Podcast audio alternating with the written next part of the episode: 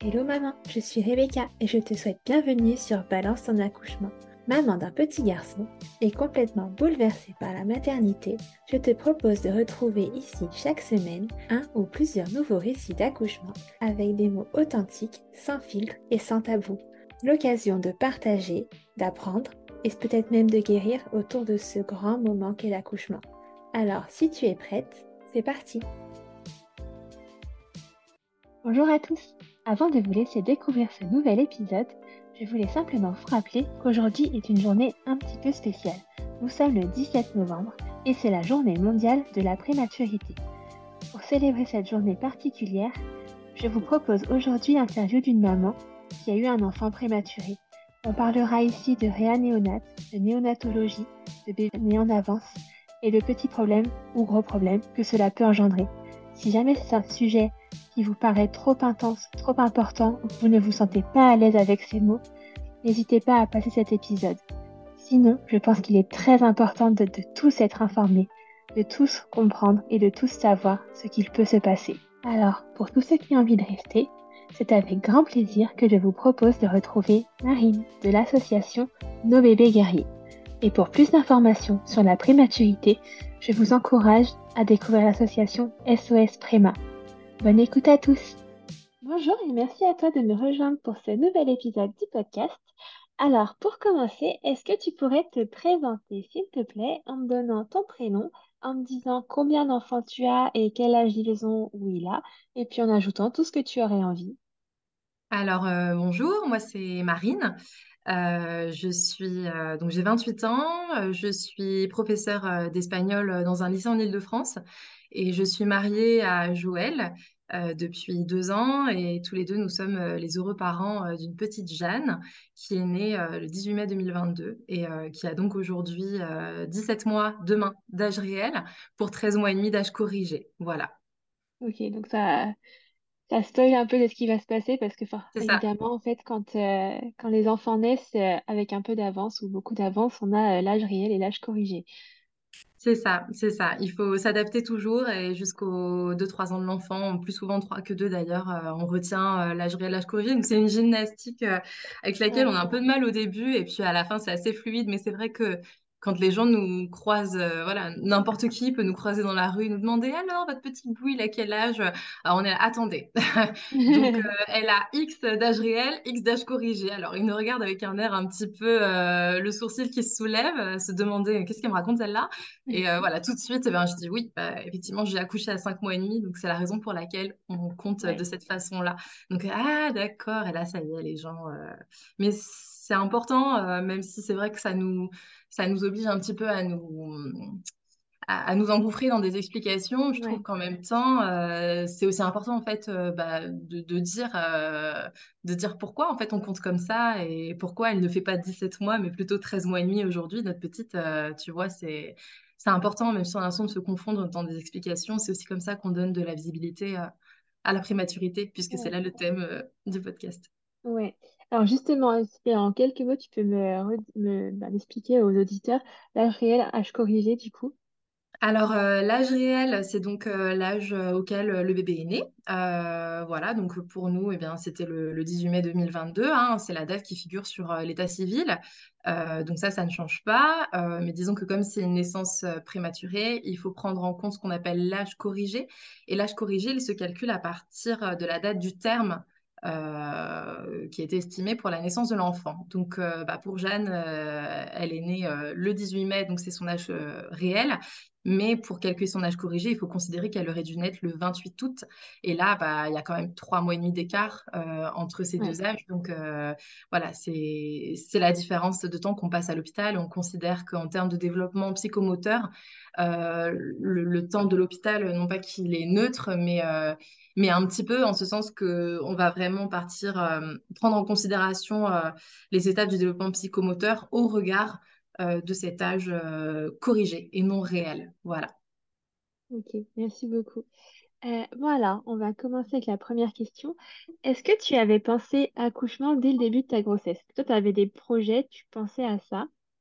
Eh bien, disons que oui, forcément. Alors, euh, je pense que comme beaucoup, l'accouchement, c'est un peu le mot qui fait peur. C'est un peu le moment qu'on redoute. On se dit, euh, voilà, en plus, le fameux euh, tu accoucheras dans la douleur. Voilà, tout de suite, on se fait une montagne euh, du truc et on se dit, oh là là, mais moi, je suis pas prête. Je, sais que je veux être enceinte. Je sais que je vais adorer ça euh, parce que je me suis lancée vraiment à corps perdu dedans. Mais pour le coup, c'est vrai que l'accouchement, même en étant enceinte et en vivant ma meilleure vie, euh, ça restait toujours quelque part dans un coin de ma tête en me disant oh là là mais comment ça va se passer et donc, euh, oui, accouchement, ça me faisait peur, mais je voulais que ça se passe de la meilleure façon possible. Alors, euh, j'admire les mamans qui arrivent à, accoucher en physio, mais perso, je disais, ah non, non, non, moi je suis une douillette, il était hors de question de sentir la moindre douleur. C'est vrai que plus je pouvais être épargnée de, ce genre de douleur, et, mieux je, me sentais euh, par rapport à l'accouchement. Donc, euh, pas très simple, mais euh, voilà, malgré tout, euh, j'avais quand même envie, pas au point de construire un projet de naissance hyper, hyper détaillé, mais quand même quelque chose, une petite bulle tranquille, tu vois, peut-être accoucher dans l'eau, dans une piscine à la maternité. Je m'étais renseignée, il y en avait une, dans une salle un peu, une salle nature, ça s'appelait comme ça, à l'hôpital de Melun. Euh, voilà, donc euh, c'était un petit peu l'image de l'accouchement euh, serein, mmh. tranquille, mais quand même dans un univers médical, médicalisé, histoire de m'assurer que tout aille bien. voilà, j'étais pas prête, par exemple, ni à accoucher en physio et encore moins à la maison. donc, je voulais quand même me retrouver dans une structure médicale au cas où il y ait un, un souci. Voilà. Et puis, avec, euh, bah, j'envisageais de prendre des cours de préparation à l'accouchement pour me dire, euh, mm. voilà, tu redoutes un peu ce moment. Et puis, en même temps, c'est pas quelque chose qui s'improvise. Enfin, même si à la fin, la nature, elle nous met face au fait accompli et il faut y aller. Mais pour autant, voilà, je voulais quand même que ça se passe de la meilleure des façons. Et, et j'envisageais de prendre des cours de préparation à l'accouchement auxquels bah, Joël, mon mari, aurait été hyper enfin, heureux de participer. Euh, je parle au conditionnel puisque bah, j'ai pas eu le temps d'avoir des cours de préparation à l'accouchement. Donc euh, voilà, dans une autre vie peut-être, mais, mais en tout cas pas là. Ok. Bon alors, comment s'est passée cette grossesse, du coup, le début de la grossesse? Comment, comment ça s'est passé? Comment est-ce que vous avez lancé le projet bébé aussi? du coup, apparemment, c'était bébé voulu déjà. Oui, tout à fait, oui, voulu et puis euh, attendu, enfin dans, dans le sens où euh, voilà, on avait très envie d'avoir un enfant après s'être s'être marié. En plus, on, on a attendu de, de, mettre ce projet bébé en route parce que bah, nous, on est mariage génération Covid, donc on a quand même décalé notre date de mariage trois fois avec les événements sanitaires. Donc c'est vrai que ça n'a pas été euh, ça a pas été tout repos et donc ben, d'un mariage en mai 2020 on s'est finalement marié en août 2021 donc voilà tout ça différait un peu le projet bébé et on, avait très très envie de se lancer euh, et donc, euh, bah, on a essayé un petit peu de, de, de calculer, de, de, lancer la fin de la contraception et le début des, des essais euh, en faisant aussi attention aux dates du voyage de noces. ce qui est un petit peu, mais on se disait, ah, bah, j'ai pas envie d'être enceinte jusqu'aux yeux et pas forcément pouvoir prendre l'avion à ce moment-là. J'aurais été un petit peu déçue, quoi. Parce que bon, on attendait le projet bébé, mais on attendait aussi le, le mariage et le voyage de noces à suivre. Donc, voilà, c'est des choses qu'on voulait vivre sereinement. Et puis, euh, ben, il se trouve qu'on s'est marié en août et puis en fin octobre, euh, on a décidé, euh, j'ai décidé d'arrêter la contraception, on a décidé de se lancer. Et bah, premier cycle, bim, quoi. je suis tombée enceinte tout de suite. J'ai eu vraiment cette chance. donc, mais je m'en suis pas rendu compte tout de suite. Parce que, et eh ben non, mais forcément. Alors, rien de bien méchant, mais en fait, ce que quelques, quelques temps après, une dizaine de jours après la date à peu près indicative euh, à laquelle on pense que je suis tombée enceinte, j'ai eu des saignements, ce que je pensais être des règles, parce que je, voilà, euh, je suis réglée comme du papier à musique, ça tombait parfaitement. Je me suis dit, bon, bah, ce sera pas pour ce mois-ci, donc un peu déçue, même si on sait que ça peut pas marcher du premier coup. Mais euh, on s'est dit, bah, c'est pas grave, voilà, ce sera le prochain coup. Voilà. sauf qu'en fait, ben, rétrospectivement, c'était des saignements euh, liés sûrement à l'anidation, tu vois, au moment où, euh, où le, le, petit, euh, le petit œuf s'installe. Et bah, je passe le mois de décembre comme ça. Alors, malgré tout, en prenant des habitudes, tu vois, alimentaires responsables vis-à-vis mmh. d'une potentielle grossesse, tu vois, je m'étais dit, à partir où on essaye, plus d'alcool, plus trop, enfin, plus d'excès, voilà, on fait attention, on, prépare aussi son corps à accueillir la vie. Et, euh, et je sentais quand même des changements dans mon corps. Euh, je me disais, oh, c'est bizarre quand même. Euh, tu sais, le typique, hein, euh, les seins euh, durs comme de la pierre, euh, un état de fatigue euh, un peu plus prononcé que d'habitude, euh, voilà, qu'on met sur le compte euh, d'une fin de période, euh, des, des jours un peu maussades qui arrivent en hiver. Après après le mariage, je suis fatiguée du mariage aussi. Voilà, on fait pas trop attention, on se dit c'est c'est la période et puis en fait euh, les fêtes de fin d'année arrivent et euh, bah euh, voilà je, je fais je fais attention à ce qu'il y a dans mon assiette, je fais attention à ce qu'il y a dans mon verre, euh, mais sans trop me douter vraiment que je suis déjà enceinte. Et puis le lendemain de Noël, une fois qu'on a voilà bien bien festoyé, mangé de bonnes choses, etc. Souvent le, le 26 ou le 27, tu sais, tu as toujours les bons restes de nourriture qui sont là et dont tu te régales encore. Et, et là, d'un coup, le dégoût, mais le dégoût total. Et j'avais juste une envie, c'était euh, la plâtrée de coquillettes avec euh, une noisette de beurre, parce que voilà, je suis bretonne, donc la noisette de beurre, c'est important. Et juste la, la noisette de beurre dans la plâtrée de coquillettes, euh, haute comme une petite montagne, là, dans l'assiette. Et, et j'avais envie que de ça, et j'avais envie de rien d'autre. Et euh, voilà, sur le ton de la petite blague, euh, ma mamie, mais t'es pas enceinte? Oh, mais c'est sûrement. Enfin voilà, j'ai dit, non, mamie, j'ai eu mes règles, je comprends pas. Je dois être fatiguée ou j'ai fait une overdose, on a trop mangé. Enfin, Ouais, vraiment, je me figurais pas du tout, quoi. Et sauf que, ben non, le- on n'habite pas à côté de nos familles, donc on fait beaucoup de routes. Et puis euh, sur la route pour aller euh, chez mes grands-parents, euh, je me rends compte que non, ça me, ça me tourne quand même un petit peu. Je sais quoi, c'est bizarre, bon. Et puis en arrivant chez les parents de, de mon mari à Lyon, on se dit, bon, on va peut-être quand même euh, faire un test. On dit rien, mais ouais. on va, on va acheter un test, on l'achète, on le fera le surlendemain. euh, voilà, on voit, on sait jamais. Et puis, ben, il se trouve que si, le test était positif le lendemain matin. Donc, euh, explosion de joie. Euh, j'ai même pas de mots pour décrire l'émotion, euh, Ouais, à quel point le elle était forte à Noël ce là. moment-là. Ah, mais, ah oui, fou, fou. hein, 29 décembre, on s'en souvient. euh, C'était vraiment entre les fêtes en plus. euh, on s'est dit, un, un petit bébé sous le sapin là qui arrive, euh, c'était assez Ouais. inattendu. Et puis, ça indiquait trois semaines et plus. Et je me suis dit, ouais, trois semaines et plus, euh, jamais. Je me suis doutée. Je me suis dit, ça se trouve. euh, le, le- enfin, on vient de faire le test, euh, mais euh, le, le- comment dire, euh, l'implantation de, de l'œuf est toute, euh, est toute récente, mais le test, il détecte déjà. Je voyais trois semaines et plus, je comprenais pas. Je bon. Et en fait, euh, bah, c'est quand on a fait l'échographie de datation en janvier au retour des fêtes et des congés que là, elle a dit, non, non, vous êtes enceinte de 10 semaines. Quoi? Ouah. 10 semaines? Mais le premier trimestre est passé là quasiment, on l'a, on l'a pas vu filer. Et, et voilà. Mais, euh, mais en fait, j'ai pas eu de désagréments en fait euh, majeurs dans mon corps. Oui. je Oui, des petits mal-être euh, qui pouvaient passer comme classique. euh. Ouais, c'est ça, c'est ça. Et puis, euh, en revanche, je dormais vraiment comme une marmotte. hein. Vraiment, vraiment, euh, à 20 heures, plus de son, plus d'image. J'étais crevée, capoute. Je rentrais, j'avais qu'une envie, c'était de me coucher. Je pouvais faire des nuits de 8 heures, 10 heures. euh, j'avais besoin de ce sommeil-là. Donc, c'est là que je me dis rétrospectivement, quand même, quand même. Ouais, hein, t'aurais euh, pu comprendre. Ouais, je m'étais arrêtée sur l'argument de j'ai saigné début décembre, ça correspondait à mes règles. Pour moi, il y a oui, ça m'a pas euh, ça m'a pas choqué plus que ça en fait. Ouais.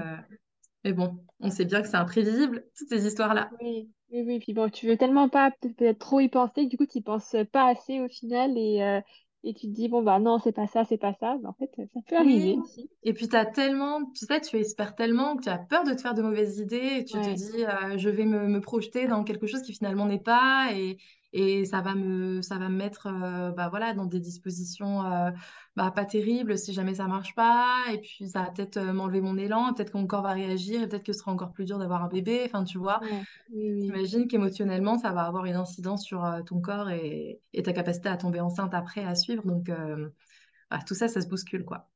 Ouais, c'est sûr. Oui, alors du coup, le premier trimestre, t'as un peu effilé entre les doigts. Oui. Donc, comment se passe la suite? Et ben la suite, euh, bah, très vite, euh, très vite, on fait l'écho du premier trimestre, euh, puisqu'on a fait la datation à 10 semaines, et puis bah, à après. 12 semaines, on voit la gynéco voit dans deux semaines, oui, effectivement, dans deux semaines, parce que c'est le premier trimestre, donc là, écho morpho et tutti quanti. Et, euh, et tout va bien. euh, elle est, elle est bien, euh, elle est bien dans les, dans les clous. pas de souci. La clarté nucale est vérifiée. Il n'y a pas de problème. vraiment, tout va bien. Moi, en parallèle, je fais aussi les prises de sang. Il n'y a rien à, à signaler. Et puis, bah, très vite, on part, on part aux Maldives en voyage de noces parce que c'était le plan aussi depuis, Ouais, le depuis le fameux. mariage. Voilà. Donc, j'étais enceinte à ce moment-là de 14 semaines. Et puis, euh, bah, tout s'est très bien passé. J'avais pris quand même les précautions. J'avais demandé euh, voilà, si c'était safe.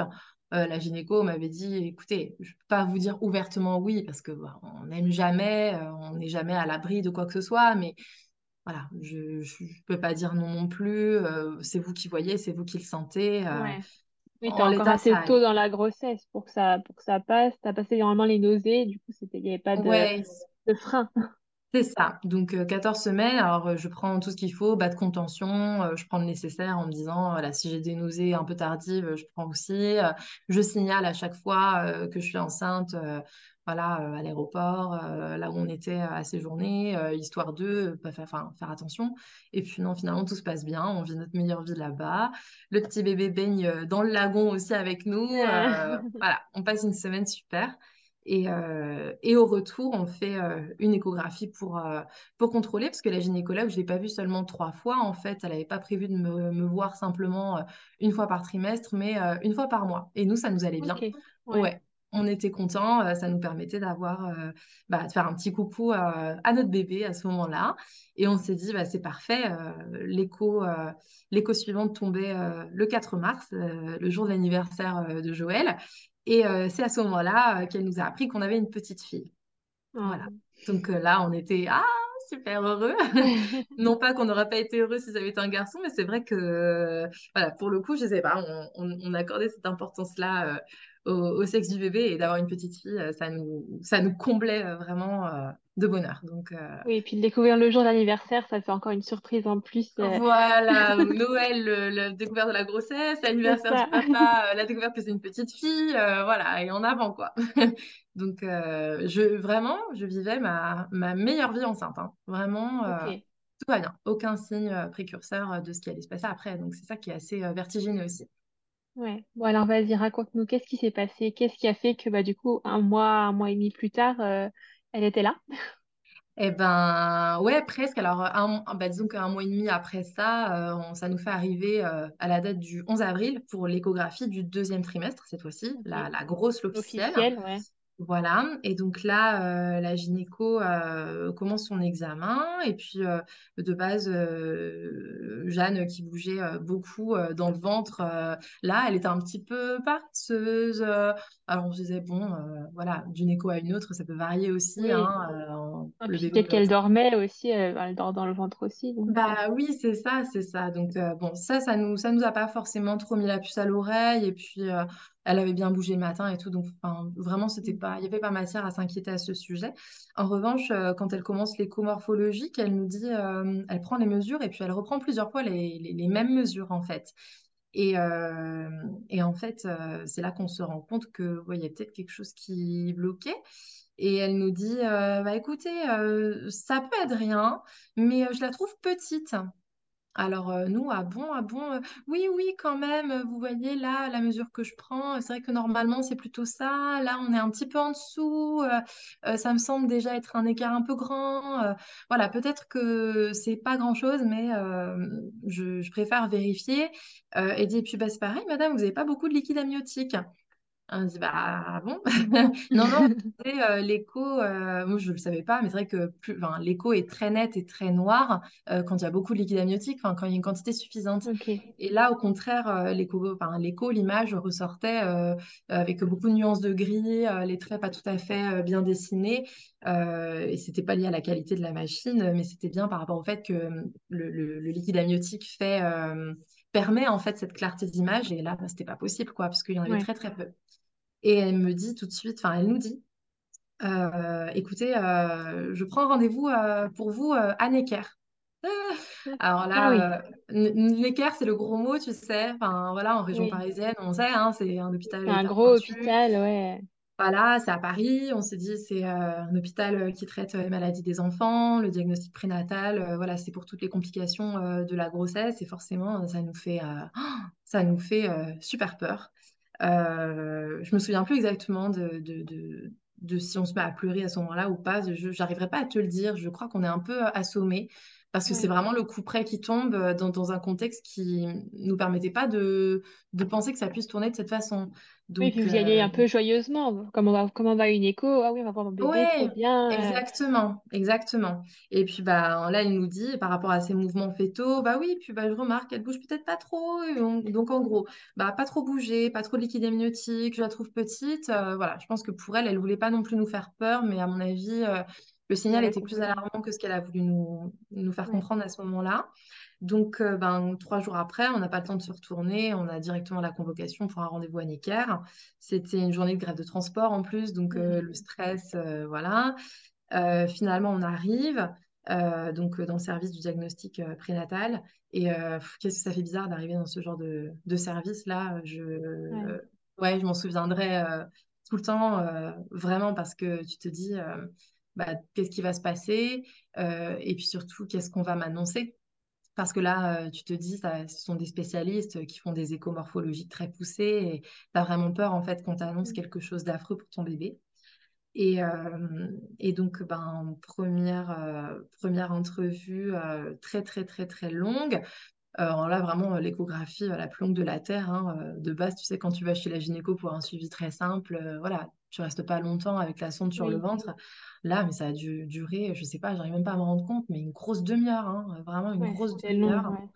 Ouais, à prendre X mesures et tout. Et puis, tu Il, il parlait peut-être pas beaucoup en plus l'échographiste parce que Non, bah est concentré forcément. C'est ça, concentrer, euh, regarder, s'y reprendre une fois, deux fois, euh, bien vérifier, euh, et puis tu les vois euh, qui échangent des, des- des données euh, chiffrées, tu comprends pas, ils prennent note, euh, tu en as qui ont les yeux euh, frontés, enfin, t'as la nana, la médecin avec sa sonde sur ton ventre, tu sais, qui te dit rien, qui cherche, qui appuie un peu en plus. pour aller, aller au plus près du bébé pour prendre les mesures. Enfin, c'est vrai que c'est une ambiance très pesante. Et puis, euh, ben là, euh, là euh, comment l'échographie s'arrête et euh, on voit la médecin qui prend un air euh, grave et qui nous dit, euh, bah écoutez, euh, comment... Donc on est à 21 semaines plus 4 à ce moment-là, tu vois, de grossesse. Elle dit, écoutez, euh, à ce terme, euh, votre bébé, en effet, euh, est très petit. Euh, il pèse euh, 320 grammes à peu près, d'après nos estimations, alors qu'il devrait en peser au moins 500 à ce terme. Euh, donc euh, l'écart est abyssal, hein, euh, Ouais, c'est quand 150 même énorme grammes, pour un euh, bébé, 170 c'est grammes à rattraper, euh, c'est, énorme. Et puis, euh, elle nous dit, on, on note une anomalie en fait dans les échanges euh, avec le placenta, Euh, parce que tu sais, ils prennent, euh, ils font des échos euh, Doppler aussi. Donc, euh, elle prend, euh, ben, voilà, tout ce qu'ils avaient pris comme données, euh, laissait voir que les échanges entre le placenta et, enfin, Jeanne, Jeanne et moi via le placenta ne se faisaient pas correctement. Ce qui expliquait du coup qu'elle était un petit peu un petit peu trop petite. voilà, elle prenait pas les forces nécessaires et elle se fatiguait à, hum, elle se fatiguait Essayer, aussi, ouais. tu vois, parce qu'en en oxygène, elle n'avait pas non plus les apports, tu vois, il n'y avait pas que les nutriments, mais il y avait aussi Oui. l'oxygène, donc il y avait vraiment tout ça qui rentre en ligne de compte. Et, euh, et là, euh, bon, déjà, on, on se décompose. Et puis, euh, au moment où on s'effondre, c'est quand elle nous annonce, quand elle nous part de mort intra-utéro, en fait. Ah ouais, directement. là, il y a un risque, elle dit, on va pas vous mentir, il y, a un risque de, de mort fétale, en fait, de mort intra-utéro. Elle dit, on ne sait pas, on ne sait pas. Et, et alors là, enfin, je me suis effondrée. Euh, Joël, il a dévissé complètement puisqu'il a fait un malaise vagal. Il est tombé euh, dans le, dans, dans le box euh, où on était. Il s'est cogné l'œil contre le lavabo juste à Non. côté. Il avait un cocard pendant 15 jours. Il avait l'œil bleu. Enfin, voilà, moi je panique, je crie parce que je me dis purée, je sais pas ce qui se passe là, on m'annonce que mon bébé peut mourir, j'ai mon, mon mari qui tombe dans les pommes, je sais pas dans quel état il va se retrouver, enfin on perd pied et on, se dit mais euh, enfin, qu'est-ce qu'il faut faire? Et là, euh, là on- je pose une question, enfin bon, on retrouve un peu nos esprits et puis au moment où on en discute, parce qu'elle nous dit bah vous voulez peut-être en discuter, bah oui oui effectivement, on sait pas trop quoi dire mais on tu poses la question bête parce que tu te sens tellement impuissant, tu te dis tout ce que je peux faire, euh, ça va marcher. Et tu demandes, ben, faut qu'elle grossisse, mais est-ce que si je mange pour 3, 4, 5, tu sais, Oui, moi, je me dis, si le plan, c'est de se goinfrer pendant, pendant deux mois et qu'elle oui, grossisse, qu'elle rattrape parce que ce si ça poids, passe mal, si je mange plus, peut-être que ce qui passe mal, ça va être suffisant. Oui, ça. non, mais Je, voilà, je vais me goinfrer, quoi. C'est pas le problème. Voyons, allez, euh, j'y vais, quoi. Je, je, je me sacrifie, j'en ai rien à faire, je veux juste qu'elle vive.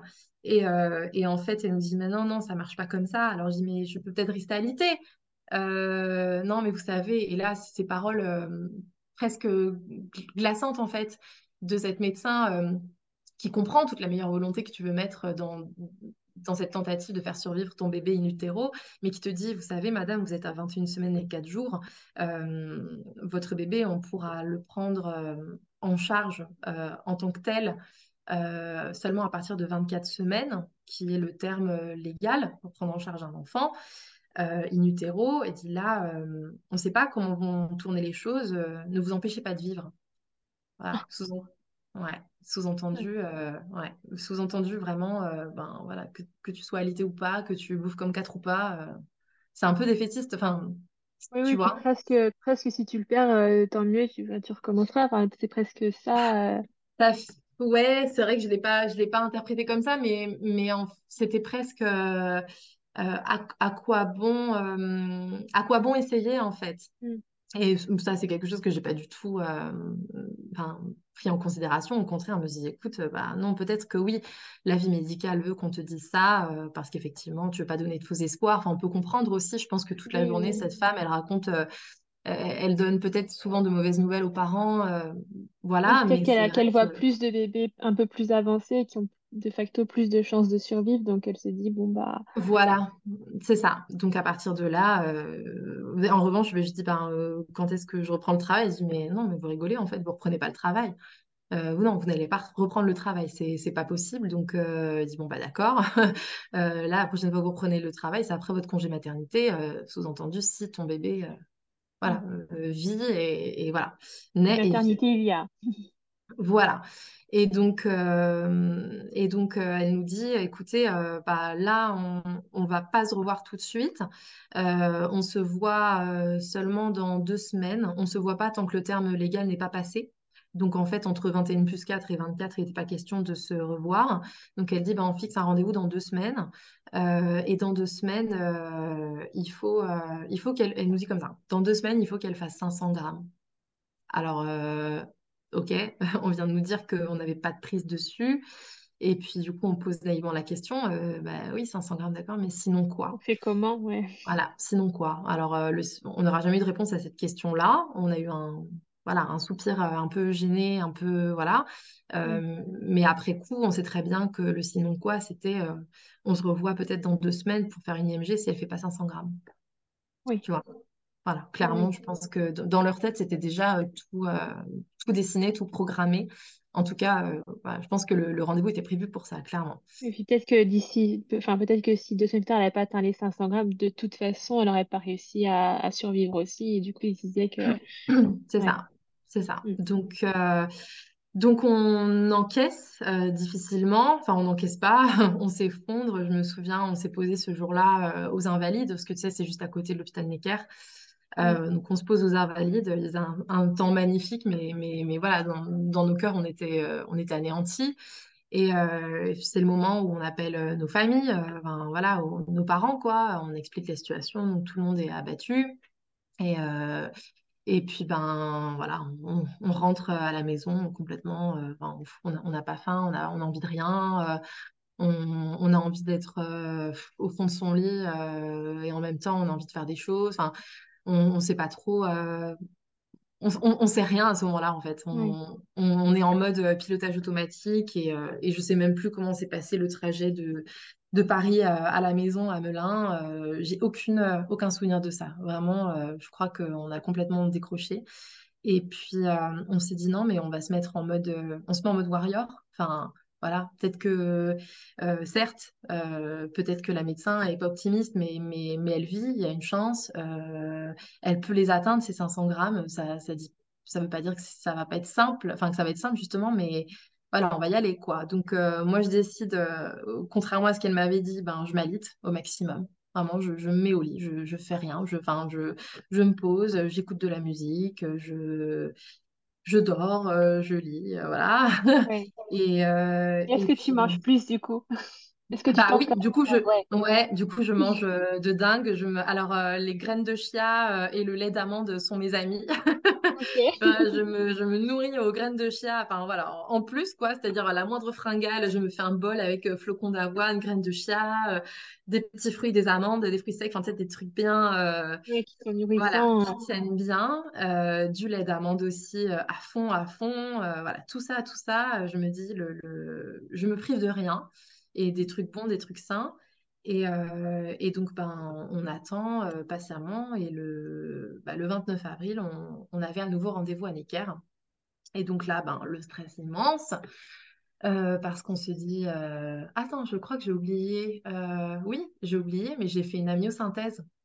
J'ai fait une Ok. amyosynthèse le, le, 20 enfin, le, le 14 avril, le premier rendez-vous à Necker. C'est vrai, j'avais oublié ça. Parce que justement, il voulait aussi euh, savoir si c'était pas lié, euh, tu vois, à la toxoplasmose, euh, le virus CMV et tout. Il voulait savoir si le retard de croissance euh, sévère était induit par ça ou si c'était autre chose. Mais en tout cas, il voulait éliminer cette possibilité. Bon, la myosynthèse, je vais pas rester longtemps dessus, mais c'est l'examen le plus douloureux que j'ai jamais fait clairement. Mais vraiment euh, affreux. J'ai eu l'impression qu'on me, qu'on me, me saisissait les entrailles, en fait. Euh, je ne sais pas comment le dire. Mais Ouais. elles étaient quatre autour de moi. Euh, Il y avait une, euh, une sage-femme qui me, qui me tenait les mains. Il y en avait une autre qui était avec une échographie. L'autre, les yeux rivés sur l'écran de l'échographie.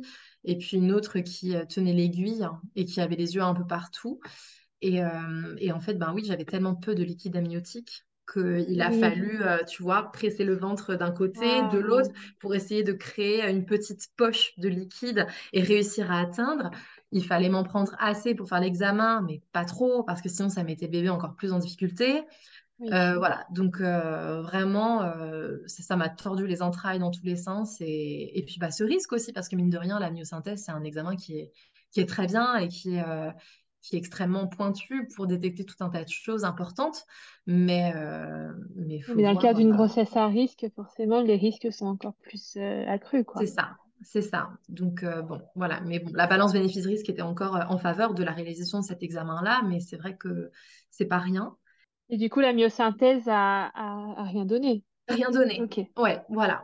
Donc ça nous a rassurés aussi parce que tu vois, en toile de fond, donc oui, il y a le, il y a le RCU, le retard de croissance in-utérin, mais il y avait aussi euh, bah, potentiellement une maladie génétique. euh, donc euh, voilà, on voulait aussi balayer ça parce qu'on s'est dit pourvu que, on ne sait pas. Enfin, ça, ça conditionnait aussi ce rendez-vous du 29 avril, deux semaines après ce premier rendez-vous. Donc pour le coup, voilà. Mais non, non, on était contents parce que là-dessus, tout allait bien. Et d'ailleurs, euh, l'écomorpho, euh, même si Jeanne était toute petite, elle avait tous ses organes en place et en, voilà, Ouais. en nombre et en place. Donc euh, déjà, ça, ça nous rassurait aussi, tu vois. Oui. Euh, c'est pour ça qu'on a décidé d'aborder aussi ce, bah, ce parcours en mode warrior, en se disant, euh, oui, elle est petite, mais elle a, elle a tout en bonne place. euh, Oui. le cerveau, le cœur, ça va, les poumons sont Oui, au là, euh, tout final, elle est entre guillemets juste petite, c'est tout. Elle a... Le reste, tout elle va est bien. petite, voilà. C'est ça, voilà. En revanche, les échanges se font pas bien, donc ben voilà, c'est sûr qu'on a une épée de Damoclès au-dessus de la tête à ce moment-là. Mm. Et euh, donc arrive le deuxième rendez-vous à Necker euh, du 29 avril. Et là, euh, ben, évidemment, on est fébrile parce qu'on garde en tête très très fort l'examen l'examen de, comment, bah, de précédent. En plus, quatre jours avant, j'ai fait un, un aller-retour aux urgences maternité à Melun parce que dans la nuit, j'avais perdu, enfin, j'avais perdu euh, du liquide. euh, je pensais que c'était du liquide amniotique. Il se trouve que c'était des pertes blanches extrêmement liquides que j'avais jamais eu euh, comme ça. Mais j'étais très très étonnée et ça m'a mis dans un état. Mais ça y est, je suis en train de perdre mon bébé. Enfin, affreux. On a passé un très mauvais moment ce jour-là. Et donc, bon, on, on avait hâte, avec cet épisode-là, quatre jours avant, de revenir à, à Necker et d'avoir une échographie plus poussée pour savoir vraiment comment elle est jeune. Et bah, connaître le poids. Voilà, connaître le poids, parce que c'était l'enjeu, en fait, de cette écho-là. Donc, euh, on recommence, euh, les mêmes, euh, les mêmes médecins, euh, le même box, le même, la Tout même, pareil, ouais. tout pareil, la même durée d'écho, ça Mm. dure encore même plus longtemps parce qu'ils prenaient des mesures un peu plus pointues par rapport au Doppler. Et puis bah là, on attend, on attend, on attend, les minutes les plus longues. Et puis à la fin, à la fin de l'examen, la médecin se tourne vers nous et nous dit, bah écoutez, elle fait 495 grammes. Ok. Voilà, donc c'était bon en fait. Et donc, euh, et nous, euh, alors, bah, oui, 495 grammes, ça veut dire, euh, non, bah, c'est mignonne, votre fille. Ouais. Donc là, on s'effondre euh, de, de joie, de soulagement, tu vois, même de te le dire là, c'est toujours l'émotion qui revient, parce que je me dis, punaise, Elle a en réussi. deux semaines, en deux semaines, elle a pris, euh, elle a pris 150 grammes, 180 grammes même, un poids qu'elle avait jamais pris euh, en l'espace de deux semaines sur tout le reste de la ouais, et puis c'est pareil, euh, euh, ramené euh, à son poids global, elle a pris un, ti- un tiers de son poids presque, donc c'est énorme. C'est ça, énorme, énormissime. Et on s'est dit, mais c'est fou. Et euh, donc, euh, la médecin dit, bah, qu'est-ce que, qu'est-ce que vous avez fait? Ben, voilà, on a, on s'est arrêté de vivre. Enfin, on s'est arrêté de vivre pour qu'elle puisse vivre, Ouais. justement. C'est-à-dire que oui, j'ai accepté de m'allaiter. J'ai mangé comme quatre. Alors, bon, ça se revoit, ça se voit sûrement plus sur mes hanches que sur les siennes à elle, mais je m'en fiche complètement. Euh, le résultat était qu'elle vive. Donc, à partir de ce moment-là, on nous a dit, bah voilà, là, écoutez, euh, on vous le dit sincèrement, on n'y croyait pas.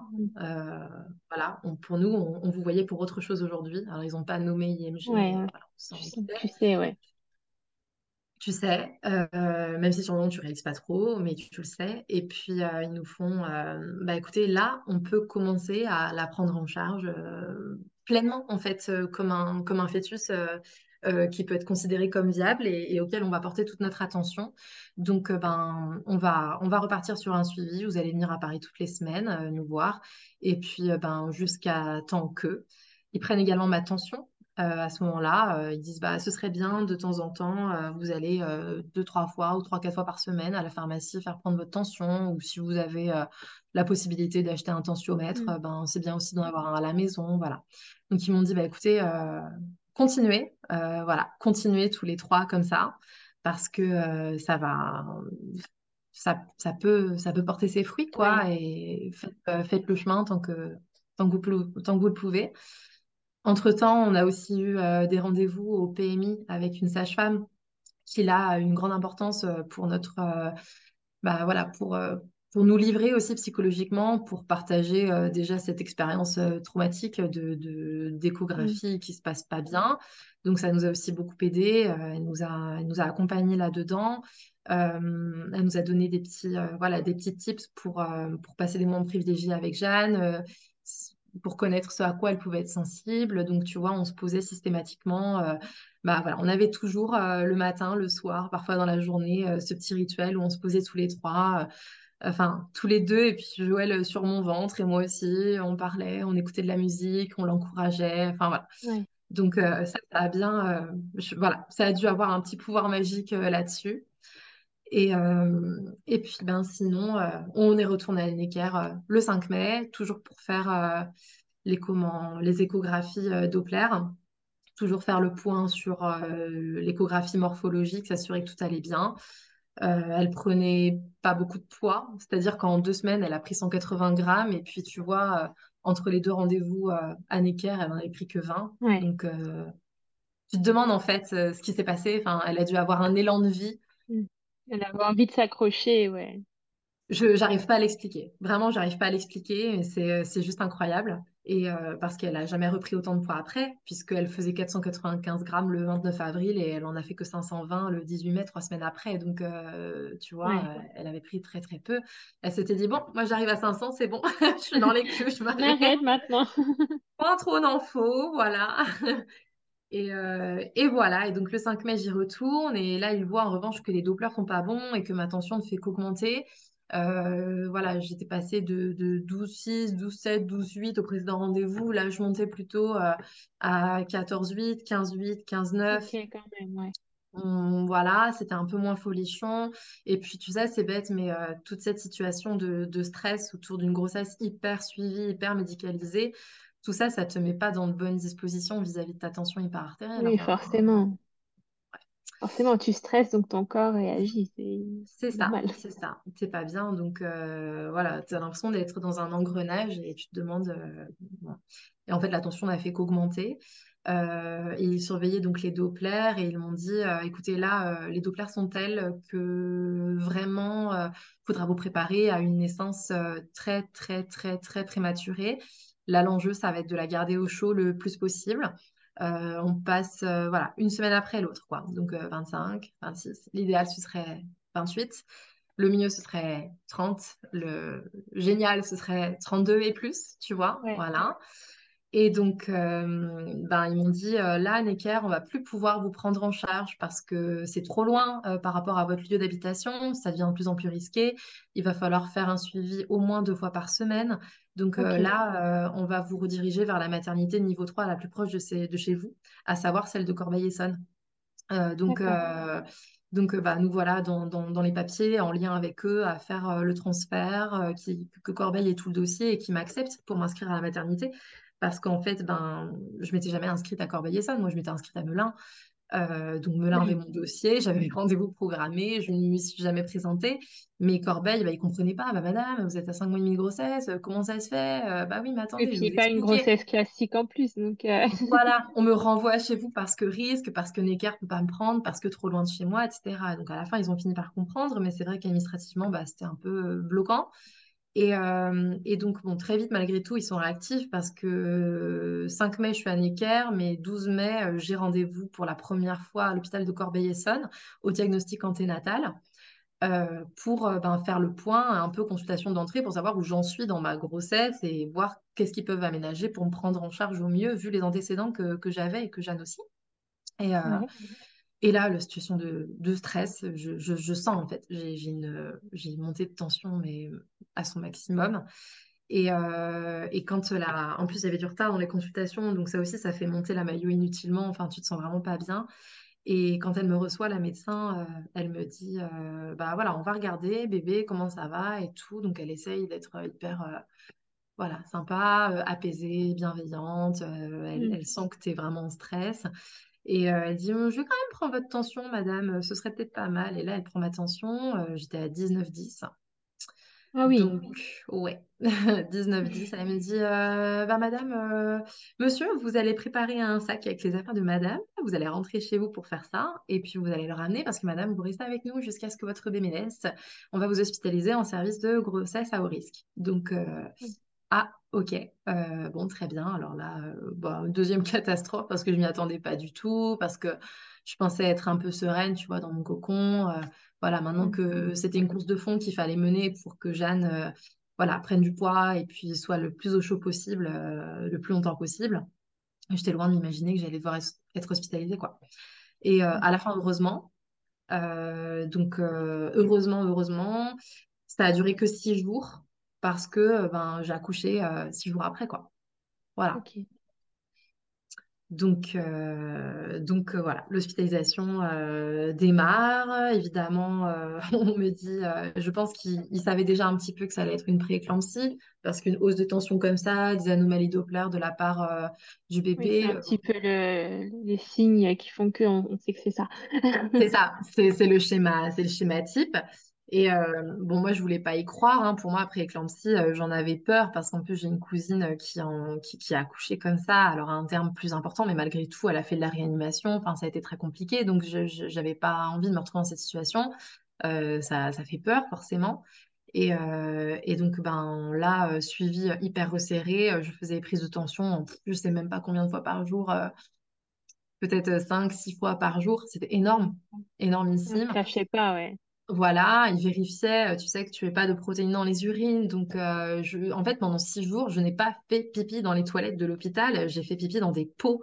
Voilà, parce qu'ils étaient sans arrêt en train de prélever ça. Et pour vérifier, parce qu'en fait, euh, ben, entre ce qui prévait le matin, ce qui prévait le soir, les deux analyses ne donnaient pas du tout les, la, même chose et ça ne faisait qu'augmenter.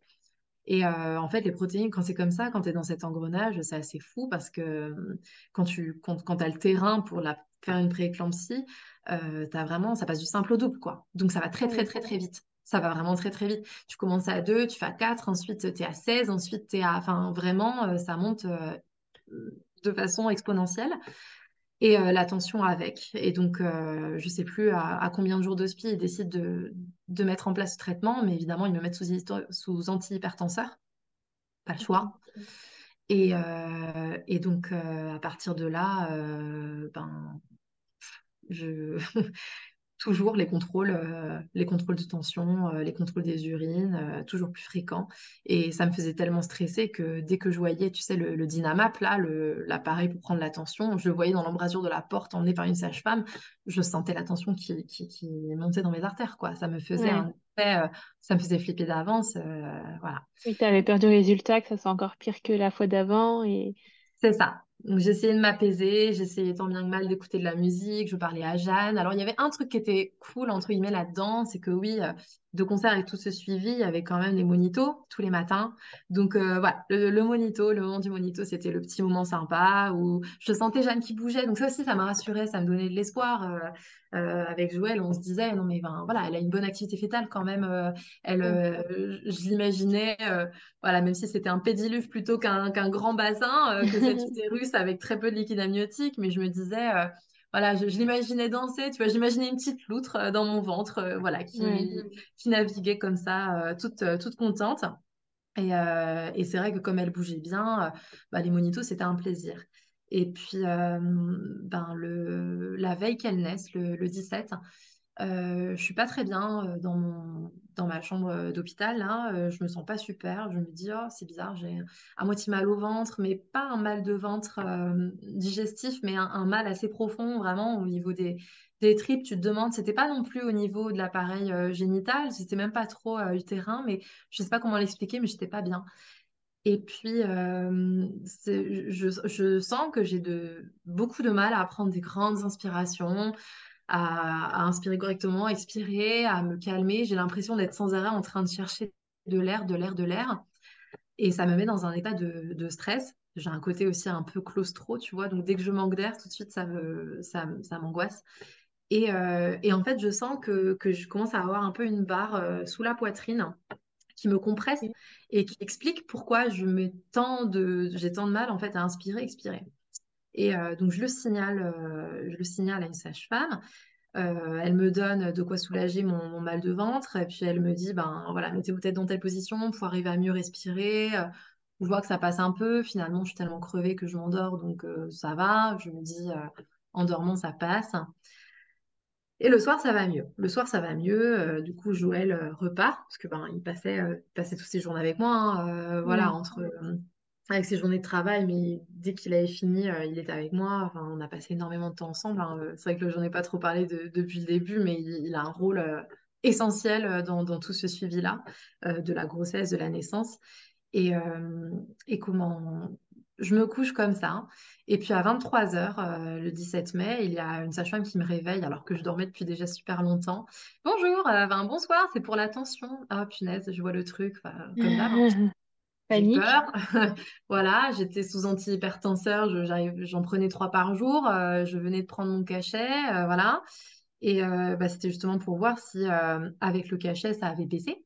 Mm. Et en fait, elle me dit, ben, je vais vous faire euh, un monito aussi. Euh, allez, alors euh, le, Dynamap, le monito, on y va à 23h. Donc je me réveille. le réveil, ouais. Très, fraîche. Je dis, bon, d'accord, vous êtes sûr, mais ça va, vous savez, je vais bien, ça va mieux et tout.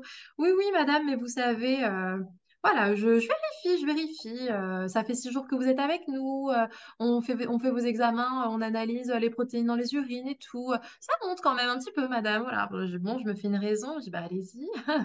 Et puis, euh, elle me dit, bon, allez, un monito avec ma fille à 23h. Écoute, cool. Ah non.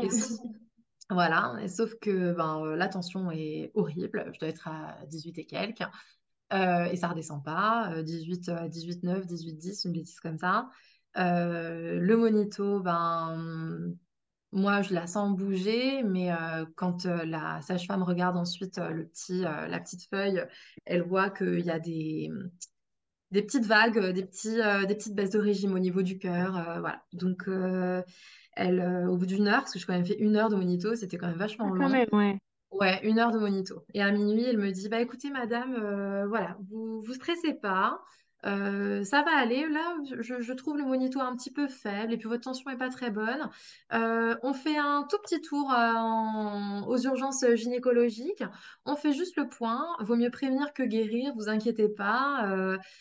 Mais voilà, je préfère être sûre. on va descendre ensemble. vous allez être dans un box. Elles vont faire une écho un peu plus poussée. Et puis, vous inquiétez pas, vous allez remonter en chambre. ça va aller, quoi. Ouais, ouais, ouais, mon œil, oui. Mon œil. Euh, et ce qui se passe, donc, ben, elle dit, j'appelle le, j'appelle, le brancardier. Bon, ok. Donc, j'attends le brancardier. Euh, je voulais pas trop y croire à ce moment-là. Je j'appelle pas Joël, je n'envoie pas de message parce que bon, en plus le lendemain il se levait, euh, il se levait à 6 heures euh, et, je savais que c'était une grosse journée pour lui et je, me dis non mais c'est un contrôle voilà de toute façon je, je me disais Marine t'avances dans ta grossesse, tu vas être hospitalisée jusqu'à ce qu'elle naisse, le suivi va, va, va se rapprocher, on veut s'assurer qu'elle soit bien donc bon tu descends une fois, tu descendras, tu descendras peut-être d'autres fois en fait aux, aux Ouais, urgences tu vas pas alerter à chaque fois. Euh. non, je voulais pas lui faire peur. Et en fait, je pense que j'étais dans un déni euh, pur et simple. euh, parce que je- quand c'est comme ça, j'ai besoin de, j'ai besoin de, de, libérer en, racontant des, des bêtises. Et puis, je vois le brancardier arriver. Et tu vois, je me souviens de ce truc complètement absurde où euh, le brancardier, il arrive sans fauteuil, euh, sans lit. Tu vois, et je dis, bah, un brancardier sans brancard, c'est quand même. euh, c'est quoi le. C'est quoi cette histoire-là? Vous, vous me descendez. Oui, madame, si vous voulez. Non, non, mais je dis, mais. Euh, oui, il n'y a pas de souci, accompagnez-moi, je peux marcher, il n'y a pas de problème, mais je voudrais pas ça un petit peu absurde quand même qu'on vous appelle brancardier sans brancard, bon bref. Et Oui, puis, tu, euh, tu quoi. c'est ça. Et puis il me dit, euh, bon, euh, ça va arriver, mais j'ai parlé de la naissance, lui. mais j'ai dit, mais non, mais pas du tout, monsieur, mais vous rigolez. Et j'ai dit, non, non, dit, on descend, euh, on descend pour un contrôle, mais vous voulez pas appeler le papa? J'ai dit, non, non, on descend pour un contrôle, ça Ah va, ouais. ça va aller, déni, déni total. Je me dis, après coup, Marine, euh, c'était, c'était évident en fait, mais euh, bon, après, je sais pas, c'est c'est une façon de se préserver aussi, de pas paniquer. euh, Oui. Tu, tu paniques bien assez euh, au dernier moment, donc. euh, voilà, et donc là, ben, on descend, on me met dans un box, donc dans une, un box de naissance, hein. Voilà, clairement, avec tout le matos. donc tu vois, posé sur une étagère, tu vois les forceps d'un côté, tu vois tout l'attirail pour faire sortir le bébé de l'autre, la balance et tout ça, voilà. Et puis ben toi, on te pose, on te pose euh, encore un Dynamap pour prendre ta tension systématiquement. On te pose un monito un peu plus, euh, voilà, comment dire, euh, à nouveau un monito, peut-être un peu plus précis de ce qu'on m'avait dit. Et puis, ben là, une sage-femme que je nommerai parce que c'est vraiment hyper important. Elle a été hyper importante pour nous à ce moment-là. Donc, euh, Margot, euh, qui me dit, bah voilà, euh, je vais m'occuper de vous. euh, vous inquiétez pas, euh, on va passer, euh, on va passer euh, ce moment ensemble et, euh, et puis ben, on va voir, euh, on va voir ce qui se passe. On va s'assurer que votre bébé aille bien. Ok. Et euh, sauf que ben voilà, j'en ai pas trop large parce que en fait en voyant que j'étais dans une salle de naissance, qu'il y a une sage-femme qui arrive, qu'il y a un obstétricien qui se pointe, que je commence un peu à gamberger, je vois qu'on commence à m'installer des perfusions pour me mettre euh, euh, des antihypertenseurs carrément en intraveineuse parce que euh, je ne redescendais pas cette situation de stress, froide, médicale. En plus, il faisait très très froid à ce moment-là. Ça me, ça me fait une bouffée encore plus euh, d'angoisse où je retrouve ces symptômes que j'avais la veille avec euh, cette barre qui d'un coup, euh, bim, me coupe le thorax en deux, m'appuie contre la poitrine, contre les poumons. J'arrive pas à J'arrive plus à respirer, j'arrive plus qu'à prendre que des petites, des petites bouffées comme ça, à- comme si j'étais vraiment la tête au bord de l'eau, Ouais. à la surface de l'eau et que je, je me débattais. Je, je comprends pas trop ce qui m'arrive et puis euh, j'essaye quand même euh, de joindre euh, Joël à ce moment-là, euh, sur conseil de, de Margot justement, euh, qui me dit ah, peut-être que vous voulez quand même prévenir votre mari parce que vous savez, ça peut durer longtemps. on ne sait pas, enfin voilà, prévenez-le quand même, juste his- histoire qu'il sache ce qui se passe là cette nuit. Et en fait, je l'appelle à 3 heures du mat. Le truc improbable, Joël dort avec le portable en silencieux. Et là, je sais pas, je l'ai appelé. Il était en silencieux, mais il s'est réveillé au moment où je l'ai appelé. Ah ouais, il a Donc, euh, senti euh, au fond de lui qu'il y a quelque chose qui se passait. Ouais, appelle ça, euh, je sais pas, du, du hasard, du pif, euh, une espèce de, de télépathie inexplicable. Euh, et du coup, euh, ben, il décroche euh, et, là, il me dit, ça va? Oui, oui, écoute, tu paniques pas, je suis, je suis dans un box aux urgences gynécologiques, on me surveille parce que le monito n'était pas très bon? Et puis bah, j'ai de la tension et je me sens pas très bien, un peu comme hier, mais voilà, mais ça va. Il me dit, mais est-ce que tu peux, est-ce que tu peux venir? Oui, bien sûr, j'arrive, quoi. Enfin, j'ai même pas eu l'occasion de lui dire, est-ce que tu peux venir? C'était limite, vas-y, on, raccroche que je saute dans la voiture tout de suite, quoi. Donc voilà, dans, dans, les 20 minutes, il était là. Et, et, en fait, au moment d'arriver, ben voilà, il essaye de, de m'apaiser autant qu'il peut. on continue de prendre ma tension. J'ai des, des antihypertenseurs en intraveineuse. Et là, comment bah, je suis à combien ben, je finis, alors c'est très simple, je finis à 21, 21, 11 de tension à la fin, voilà, à la fin de cette nuit-là, de ces heures-là, parce que ben, voilà, c'était, ça, ça, devenait incontrôlable, la barre prééclamptique toujours plus manifeste. Et là, en fait, à un moment, il y a Margot qui s'inquiète et puis qui appelle un, un obstétricien euh, pour lui dire écoutez, là, le, rythme fœtal, alors autant l'état de la mère était déjà délétère, euh, mais dit mais là, c'est le bébé en fait qui commence à ne pas aller bien lui aussi avec euh, une baisse du rythme cardiaque beaucoup plus manifeste que ce qui avait été observé sur le monito quelques heures auparavant. Donc là, elle me dit, bah écoutez, là votre bébé, voilà, il, il, va pas bien. à mon avis, on va la faire naître aujourd'hui. Voilà. Alors, euh, Alors là, euh, là, toi qui, qui, qui, enfin, qui ne voulais pas comprendre, comment tu vis cette nouvelle, cette annonce? Ben, en fait, euh, là, clairement, j'étais dans, dans un état. En fait, à partir du moment où Joël est arrivé, ça s'est empiré. Enfin, mon état s'est empiré. Il, essayait de m'apaiser, mais j'avais les jambes qui tremblaient de, de peur. J'avais cette barre prééclamptique qui m'étouffait. Et j'avais des céphalées qui étaient intenables. J'avais l'impression qu'on était en train de me fracasser le crâne avec un marteau toutes les, toutes les secondes. Euh, ce que je, ce que je pensais pas faire et d'ailleurs heureusement j'ai envie de te dire mais en fait j'étais en train de faire un AVC euh, ni plus ni moins. Voilà ça euh, à 21 21 11 de tension je sais même pas comment j'ai pas dévissé à un moment. voilà je, je sais même pas j'aurais pu me retrouver en réa je, je, je sais pas j'étais toujours consciente à ce moment là mais, mais j'en pouvais plus et je me tordais de douleur et et je me disais, mais qu'est-ce qu'on peut faire Qu'est-ce qu'on peut faire? Et, et, là, euh, bah, on te dit, non, mais la, la seule façon, la madame, c'est le placenta, en fait, qui, est, qui, qui, qui, vous rend malade. Et la seule façon de, de combattre, euh, d'arrêter cette prééclampsie que vous êtes en train de faire, c'est d'extraire le bébé et de sortir le placenta, sans quoi euh, ça va continuer. Et là, bah, vous êtes en péril, quoi. en fait, j'étais non seulement en train de faire une prééclampsie, mais je faisais surtout un syndrome de HELP, donc le degré au-dessus. Euh, qui là peut te faire euh, peut te faire partir en fait euh, clairement. Ça, je ne comprends pas ce qui s'est passé à ce moment-là dans mon corps parce que j'étais au bout de ma vie. Je pense que j'aurais pu partir comme ça. voilà, partir et, et, ouais. Donc ça a été pris à temps. Il a donc fallu sortir Jeanne. Et donc, quand ils m'ont dit, bah, écoutez, il, est, il est 6h30, on appelle le staff, euh, mais on, ce serait bien. Alors, tu sais, ces changements d'équipe, c'est pareil. C'est-à-dire qu'entre 6h30 et 7h du mat, c'est les changements d'équipe, il y a tous les roulements et tout euh, en salle de naissance. Et, euh, et donc, à ce moment-là, ben, c'est un peu, c'est un peu tendax.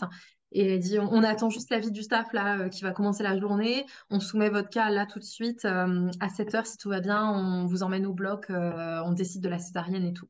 Donc, entre 6h30 et, et 7h moins 10, c'est les 20 minutes les plus longues de ma vie parce que je me tords de douleur. Là, je sais que Jeanne est en danger, donc euh, j'ai envie de. Oui, tu peux même plus dire prends sur toi, elle va bien, parce qu'en fait, au final, elle va pas bien non plus. Donc, non, euh, c'est ça. Donc, euh, tu paniques et en même temps, tu dis non, mais c'est pas le moment là.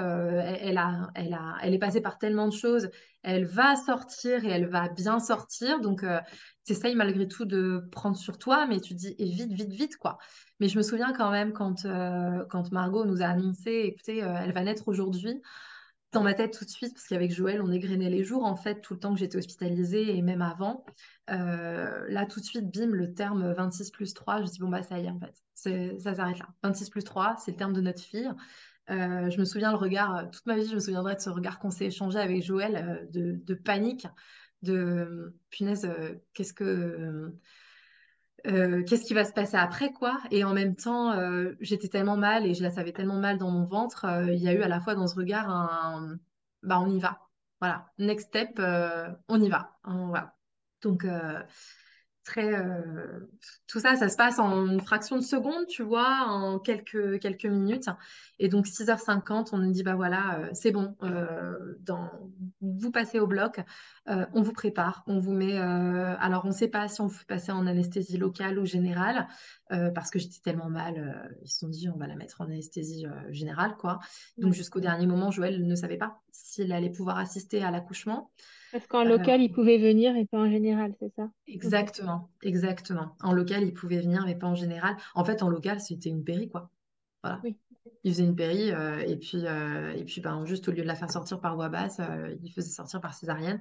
Oui, de toute façon, ils m'ont dit, écoutez, de- ce sera évidemment une césarienne, Oui. puisqu'elle fait 500 grammes et qu'elle ne supporterait pas euh, le passage dans le bassin, les contractions et tout, elle ne pourrait pas y survivre. Donc, Et puis toi non plus, enfin, avec la douleur, t'aurais pas pu pousser non plus, c'était Voilà, inenvisageable. ouais, c'est ça, c'était pas envisageable. Donc, euh, ils ont bien fait. Et donc, euh, ben là, bizarrement, c'est ça qui est fou, c'est dans ce moment-là, je, je me sens à la fois pétrie de peur et en même temps hyper soulagée. Je me dis, je vais mieux me sentir, on va extraire le placenta, Jeanne va être prise en charge, mon ventre ne peut plus lui prodiguer cette protection dont elle a besoin, ne peut plus lui garantir de bien grandir. Là, mon, corps, comme il dévisse dans tous les sens, va la mettre en danger, donc il faut qu'elle sorte et elle sera mieux comme ça. Et du coup, ben, moi qui avais une peur bleue, mais vraiment, hein, parce que tout à l'heure on a parlé de l'accouchement, dans tout ce que je t'ai parlé là, euh, c'était l'idée d'un accouchement par voie basse. Euh, mais Oui, pour moi, euh, la césarienne, ça me faisait flipper à mort parce que j'ai jamais eu un coup de, un coup de bistouri euh, sur mon corps. Tu vois, on rejoint toujours le côté douillette, mais j'avais peur en fait de me faire opérer. J'ai toujours eu peur de ça.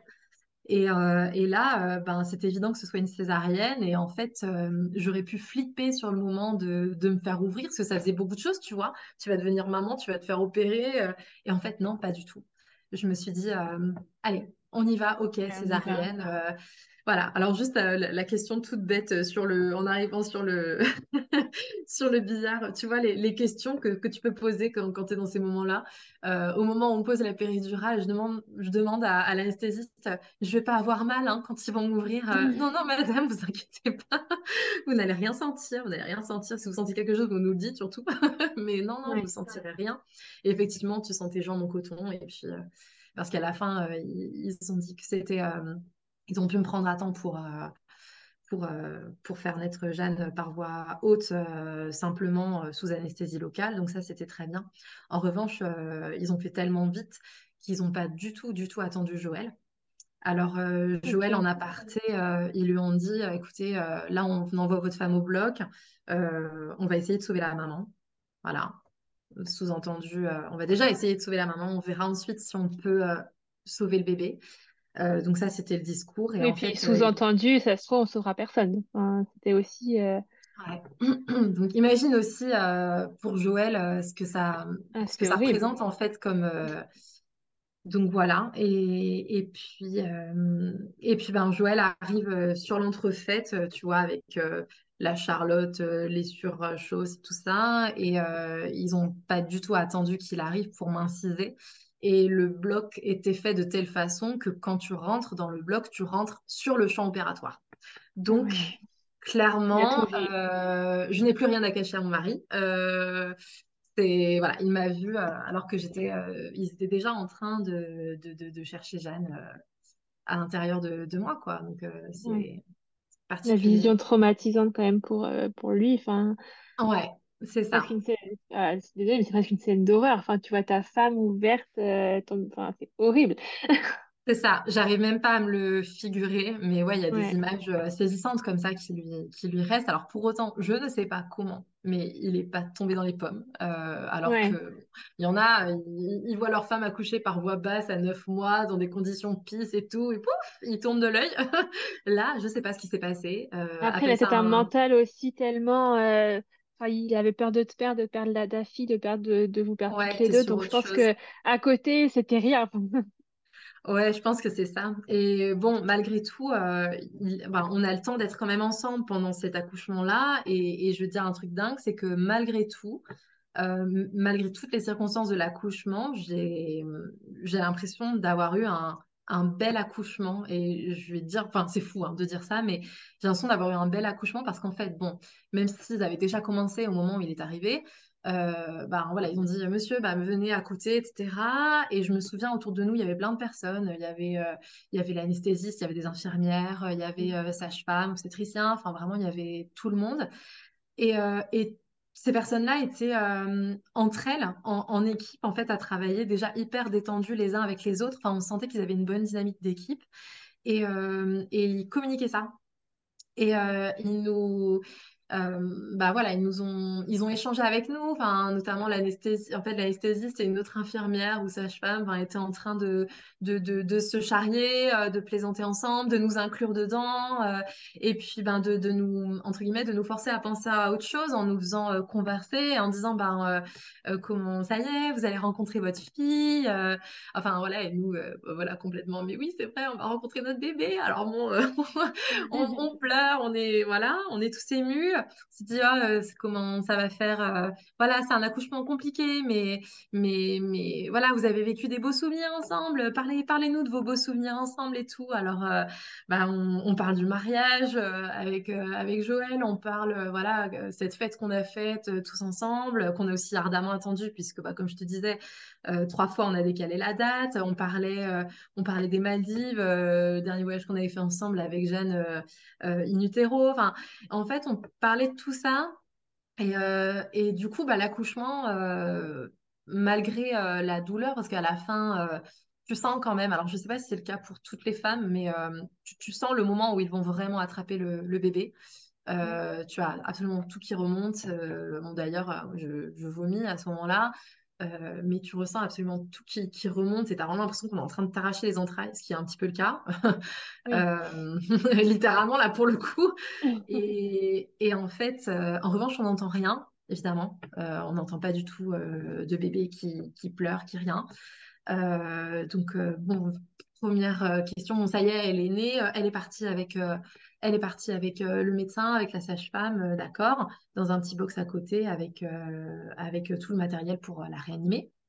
et puis, ben, très vite après, la sage-femme revient, Margot revient nous voir pendant qu'ils étaient en train de me recoudre, forcément. Et puis, elle nous dit, écoutez, euh, comment, comment vous allez l'appeler euh, Alors, bon, bah, on va l'appeler Jeanne. Oh, euh, c'est beau, c'est magnifique. Voilà. Bon, bah, écoutez, je transmets.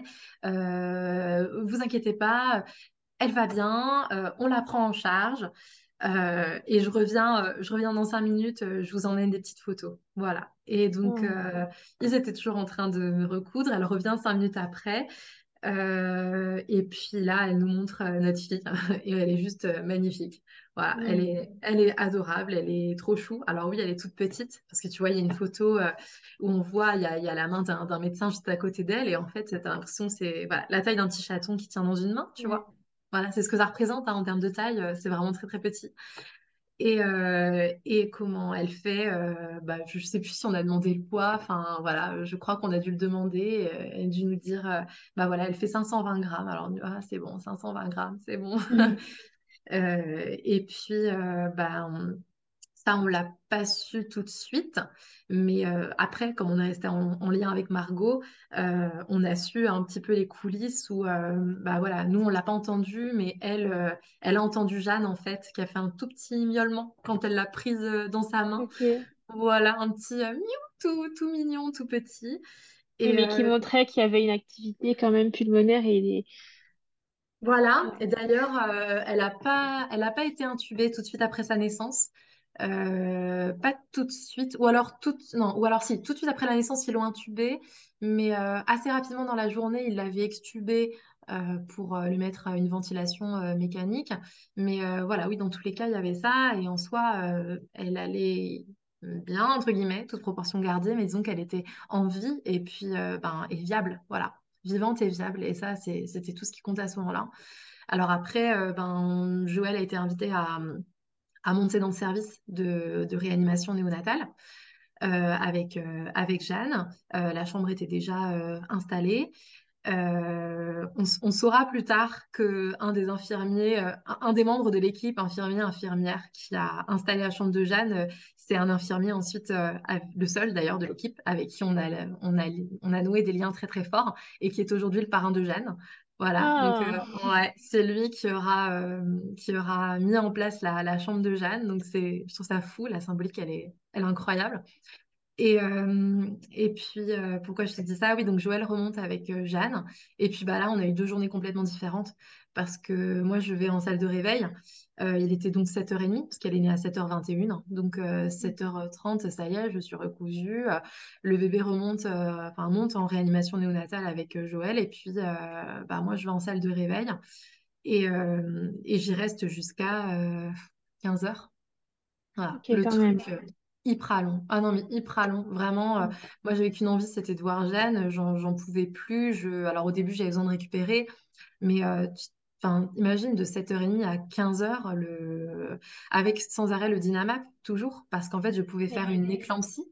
Après, surtout après un syndrome de HELP, j'avais quand même ce risque d'éclampsie euh, quelques heures après l'accouchement, malgré le fait qu'on m'ait retiré le placenta et que voilà, physiologiquement, euh, il n'y avait plus ça, euh, mais bon, Oui, normalement, euh, ça n'arrive pas, mais il y a des cas qui font que parfois. c'est ça. Et donc, euh, bah, la tension, elle montait, elle descendait, elle montait, elle descendait, sauf que bah, moi, à la fin, plus tu, plus les, les heures sans mon bébé euh, se cumulent et, et plus je perdais patience. Et donc, ça me reflanquait une poussée de tension.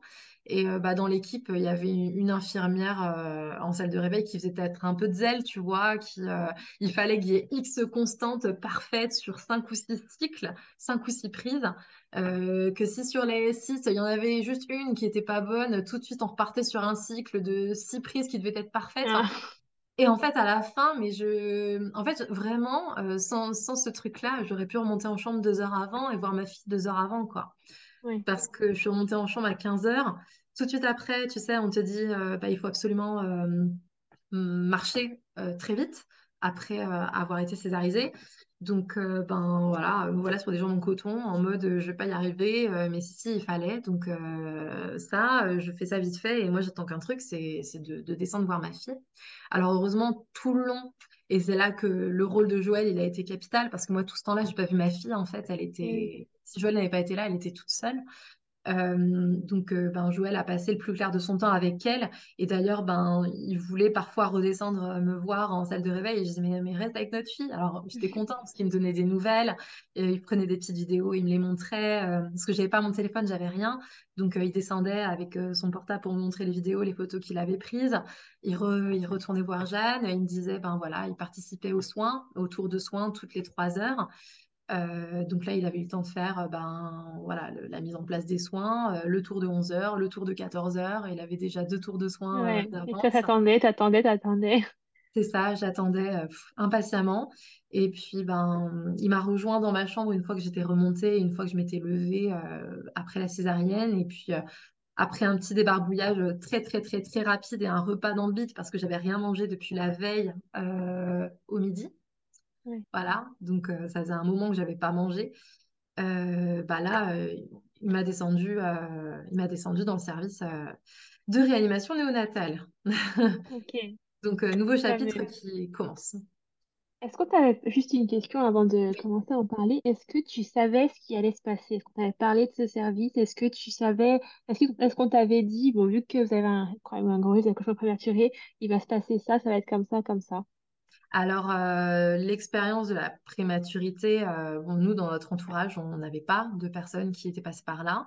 Donc, c'était vraiment euh, tout nouveau. Et puis, des grossesses comme ça, autant suivies, ça a été quatre personnes dans nos entourages. Donc, bon. Ouais. Et l'univers de l'hôpital et de la prématurité, bah, on s'était préparé un petit peu au moment où on a vu les rendez-vous à Necker. Euh, Joël regardait beaucoup la maison des maternelles. Moi, c'est vrai que j'étais un peu dans un déni, donc j'avais du mal à aller chercher l'info parce que je, je, enfin, j'avais peur, euh, comment dire, j'avais De, peur en fait de te projeter de peut-être et, et ouais, de faire un peu ce genre de prophétie autoréalisatrice, tu vois, euh, si je, si je, je lis un truc affreux sur la prématurité, ça va m'arriver. Enfin, donc je, je- je- j'avais beaucoup de retenue dans ma recherche d'informations, mais Joël, si, il avait besoin de ça, mais je pense que c'était, c'est Ouais, parce qu'on mais du coup, tu vois, ça, ça rejoint un peu mon, enfin, mon avis que j'ai déjà là-dessus, c'est que du coup, c'est de l'auto-information. Mais si, si toi, tu ne t'informes pas, si toi, tu ne cherches pas, et, c'est- des sujets, surtout en tant que maman, je pense, enfin, fut- future maman, qu'on n'a pas envie, enfin, pour le coup, je comprends complètement ton mouvement, on n'a pas envie de s'informer sur ce qui va pas parce qu'on veut que ça aille bien. Et du coup, ouais, bah voilà, on n'a pas envie, et bah, le problème, c'est que tu le fais pas, ou que tu sais pas, ou que t'as pas envie, mais du coup, ouais. personne t'en parle pour pas te faire peur, mais bah, toi qui, qui avais quand même en plus un risque accru, au final, si euh, ton mari s'était pas informé de lui-même en prenant l'initiative, euh, bah, vous, vous saviez pas, quoi. C'est c'est quand même Ouais, très dommage. C'est ça. Après, j'avais, euh, je, suivais énormément, enfin, je suis toujours énormément, et j'avais écouté son, épisode de podcast euh, d'Amélie Chaléa, euh, qui, qui, bah, dont la fille, voilà, a eu trois ans là, il y a, une petite semaine de ça, et qui a hum, fait un petit peu un journal de bord tout ce temps sur Instagram avec le suivi de l'hospitalisation, qui ensuite a rendu compte de son expérience. Donc, je, m'étais je, je m'étais enivrée de ça vraiment parce que c'était un témoignage dont je me sentais proche en fait, euh, Ouais, même si les circonstances de l'accouchement et, et le suivi de grossesse étaient un, un peu différents, mais voilà, tout ce qui est lié à la prématurité, à une naissance hyper précoce avec un bébé de petit poids, euh, je savais que ça allait être la situation dans laquelle on allait se retrouver, donc euh, je, je me projetais beaucoup par rapport à, à ce, hum, à ce récit. Mais tu vois, effectivement, c'était de l'info donnée par le biais de récits d'histoires euh, personnelles diverses et variées, mais c'était pas par rapport euh, bah, des, des- des sites ou des livres. Enfin, euh, c'était pas de, de- de la documentation euh, pure et dure en fait. C'était s'informer, mais par des récits, par mm, des expériences, euh, des histoires de, de vécu quoi. Et ça, j'avais plus de facilité à, à trouver des infos par ce biais. ouais. Et, mais voilà, après, je pense que même si, enfin, on n'est jamais prêt en vrai, n'est ja- on n'est jamais prêt. On arrive dans cet univers-là. Et d'ailleurs, on réalise pas trop euh, que réanimation, euh, mais il faut le rappeler quand même, on a beaucoup entendu parler de réanimation avec le Covid euh, à la fin, Mm, en disant il y avait X gens en réa, etc. Alors, est-ce qu'on savait vraiment ce que ça voulait dire à ce moment-là? C'était un peu un gros mot, mais quand on dit qu'une personne est en réanimation, c'est que tout le temps, tout le temps, tout le temps, son pronostic vital est engagé à n'importe quel moment auquel on parle. Tant que tu es en réanimation, tu es considéré comme ayant un pronostic vital engagé. Et, en fait, euh, ben ça, c'est quelque chose que j'ai du mal à comprendre. Enfin, je pense, euh, on est toujours dans cette histoire de déni. J'ai pas forcément voulu le comprendre aussitôt, euh, peut-être pour me préserver, pour justement me dire, on a de l'espoir, que ça va aller, que notre fille, ça y est, elle est née, que voilà, un parcours à l'hôpital commence, mais que elle vit. Et pour moi, il était plus question de, côtoyer la mort comme l'induisait cette épée de Damoclès au-dessus de nos têtes pendant la grossesse ouais, tu vois? Donc, euh, d'être à... Enfin, je, oui, je, je voulais pas, je voulais pas me le figurer. Alors que si, en fait, euh, quand ton bébé est en réanimation, euh, il faut, il faut se préparer à tout. Et, et même au pire, ce qui est pas préparable en soi, mais... Donc ouais, donc on arrive, euh, bah, on arrive euh, en réanimation. euh, donc Joël avait déjà vu Jeanne, mais, mais moi j'arrive et je vois ben, dans cette chambre où il- dans laquelle il fait noir, évidemment, ouais, parce qu'il faut oui, pas de stimulation sensorielle pour les bébés. Donc tout ce qui est euh, ben, les sons, euh, tout ce qui est la lumière très forte et tout, il faut vraiment minimiser au maximum. Donc euh, il fait noir dans les chambres de réanimation pour les petits euh, une couveuse au milieu, euh, une couveuse pour laquelle je dirais euh, dedans ambiance tropicale, puisqu'il faut maintenir, tu sais, un taux d'humidité et, un- et une certaine température dedans. Donc ça fait un effet condensation sur cette petite boîte en plastique dans laquelle tu as ton bébé. Euh, la lumière bleue aussi, la photothérapie. La photothérapie, c'est pour, euh, pour euh, traiter la jaunisse du nourrisson parce que bah, tout de suite, en fait, puisque le bébé est sorti, il y a cette réaction qui fait que, que le bébé fait un épisode de jaunisse. Donc, ben, pour traiter ça, lumière bleue, photothérapie. Donc, j'arrive dans un univers, ça fait presque science-fiction, en fait, avec le ronronnement des machines, avec le, le, comment, bah ouais, le, le vrombissement des respirateurs, euh, les bips euh, du scope, euh, plusieurs tonalités différentes, euh, les pouces-seringues euh, pour, pour l'alimentation, les pouces-seringues pour euh, les antibiotiques et tout ça, les cathéters, le scope, enfin voilà, tout quoi. Et, mais j'ai, sur le moment, j'ai comme fait abstraction de tout ça. Et je, je me suis dit, bah voilà, c'est ma fille, quoi. Coucou, c'est maman, je suis là. Euh, donc euh, on la voit, elle est toute petite, mais elle est, on la trouve magnifique, elle est, elle est, elle est belle, elle est sereine. enfin, on, la voit, on la voit sereine, mais en vrai, elle est surtout biberonnée au sédatif pour, pour être tranquille et pas être douloureuse. C'est surtout ça la réalité. Mais voilà, nous, on s'imagine pas ça en tant que parents. On s'imagine qu'elle dort, on s'imagine, voilà. Oui, elle est apaisée, ça va. C'est ça. Euh, on la voit tellement petite, on se demande où est-ce qu'ils vont mettre euh, les, prochaines perfusions et les, prochaines les prochains électrodes parce qu'il y a, il y a plus de place sur son petit corps. Elle a, elle, a toutes, les, toutes les parties du corps qui sont prises euh, par une électrode par-ci, une autre par-là, le petit brassard pour prendre la tension. Pareil, un tout petit bracelet qu'on met autour, bah, autour de ses poignets ou de ses chevilles pour prendre sa saturation, le capteur de saturation, voilà. On oublie alors qu'il ne faut pas oublier. Mais euh, voilà, tout ça, euh, tout ça recouvre son corps. En plus, avec la photothérapie, il faut protéger ses yeux. Donc, elle avait euh, le comment, le, comme un petit bandeau avec un dessin de lunettes de soleil. et voilà, on la voit, mais on s'est dit, bah, elle, est en, elle est en vie, elle est là, et, et on va lui donner toute la force et tout l'amour et, et, tout l'espoir pour que, bah, pour continuer cette deuxième bataille. Voilà une autre bataille pour de la vie, mais, euh, mais pour la vie toujours, quoi, euh, qui continue. Et, et voilà. Donc, euh, ça, c'était le 18. Évidemment, le 18 mai, jour de sa naissance, on n'a pas pu faire de peau à peau avec elle parce qu'elle était trop instable. Mais tout de suite, quand même, les infirmières en réanimation nous, ont, nous ont dit, ben voilà, il faut euh, dans la mesure du possible, on va essayer d'instaurer euh, des moments de peau à peau. Alors évidemment, au début, ce sera un peu court, mais vous inquiétez pas, à mesure qu'on avancera dans les jours et qu'elle se stabilisera, ça pourrait être plus long. Euh, voilà, parce qu'au début, il faut quand même y aller avec des pincettes. il faut demander l'avis des médecins, des pédiatres. Il faut s'assurer quand même qu'il n'y a pas de risque, même si le peau à peau est censé être bon pour le bébé, mais voilà, toutes les précautions sont prises. On ne peut pas prendre son enfant comme ça. Donc ça aussi, c'est très bizarre. Ok. Ouais, c'est quelque chose de très intense. euh, tout d'un coup, que tu te ramasses un petit peu là, euh, beaucoup d'informations d'un coup. Ouais, c'est ça, c'est ça. Et puis, euh, bah, Joël encore plus que moi, parce que moi, j'avais l'impression de survoler le truc, alors que lui, il avait déjà passé une journée en réa, en quelque sorte. Et euh, en revanche, le, la coup de massue, le coup de massue, en fait, des, des informations, c'est intervenu surtout le lendemain. Parce que bah, aussitôt que tu arrives en réa, on te dit, ben voilà, le, lendemain, on avait rendez-vous avec euh, le médecin réanimateur, euh, la, la, consultante en lactation du service et la psychologue du service. Voilà, donc on avait euh, rendez-vous avec ces trois intervenants-là. Et donc, ben, on commence avec le, le, comment, le rendez-vous avec le médecin réanimateur. Et chose euh, complètement euh, dingue, on a l'impression de survoler parce que, bon, tu sais, quand on voit un médecin dans ces moments-là, on se dit, oh là là, il va nous annoncer des trucs euh, affreux, horribles. Enfin, voilà, c'était un peu un entretien d'entrée dans le service, mais il fallait quand même faire l'état des lieux de ce qui s'était passé 24 heures avant et puis de cette première journée et nuit en réa de Jeanne. Et donc, ben, je me souviendrai toujours, on s'assoit dans le, dans le petit salon des parents, en fait, du service. Et puis, euh, avec le médecin réanimateur, il y avait quand même une infirmière, l'infirmière qui était en charge de, Jeanne, l'infirmière référente. Et, euh, là, euh, ben, on s'assoit en face. Et donc, la pédiatre commence en disant, bah voilà, là, on, va faire le point donc, sur les dernières 24 heures de Jeanne. Donc, ben, voilà où on en est. voilà ce qu'elle a traversé. Voilà ce qu'on lui administre. voilà ce qu'on espère. voilà comment on espère avancer dans les prochaines heures, dans les prochaines journées.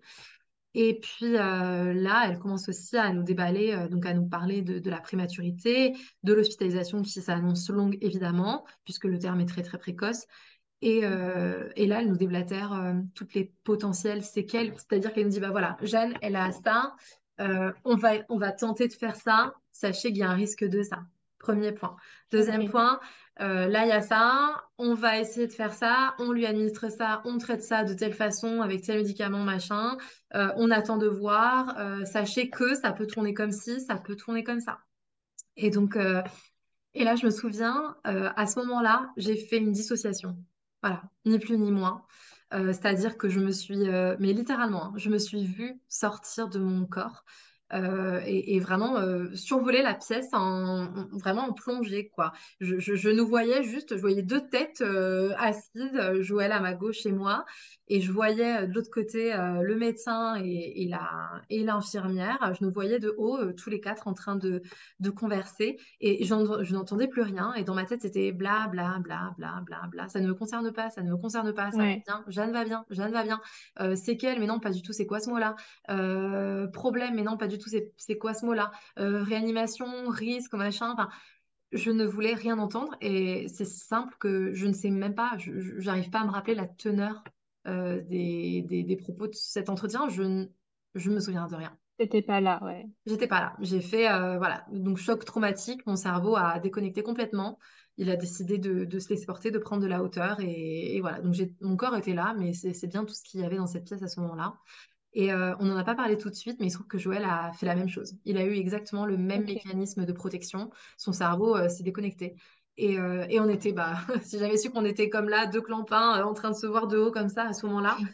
Mais c'est exactement ce qui s'est passé. Et, et ouais, ben, quand j'en ai parlé quelques temps plus tard à une, à une praticienne en, en hypnothérapie et en sophrologie, elle m'a dit, ben, vous avez fait une dissociation. C'est typiquement euh, le, le mécanisme psychologique qui se met en place face à un, un choc euh, émotionnel, à un choc traumatique euh, grand quoi, et intense. Ouais. Elle dit c'est comparable, l'intensité du choc est comparable à ce que peuvent vivre les victimes de viol, même si on n'est pas du tout dans le même registre, mais en termes Oui. de, de trauma que ça fait au psychologique et au corps, on est sur de cet ordre-là, euh, ou même euh, les, les soldats qui rentrent de la guerre qui ont vu des choses euh, affreuses. Elle dit vous êtes à cette échelle de choc traumatique.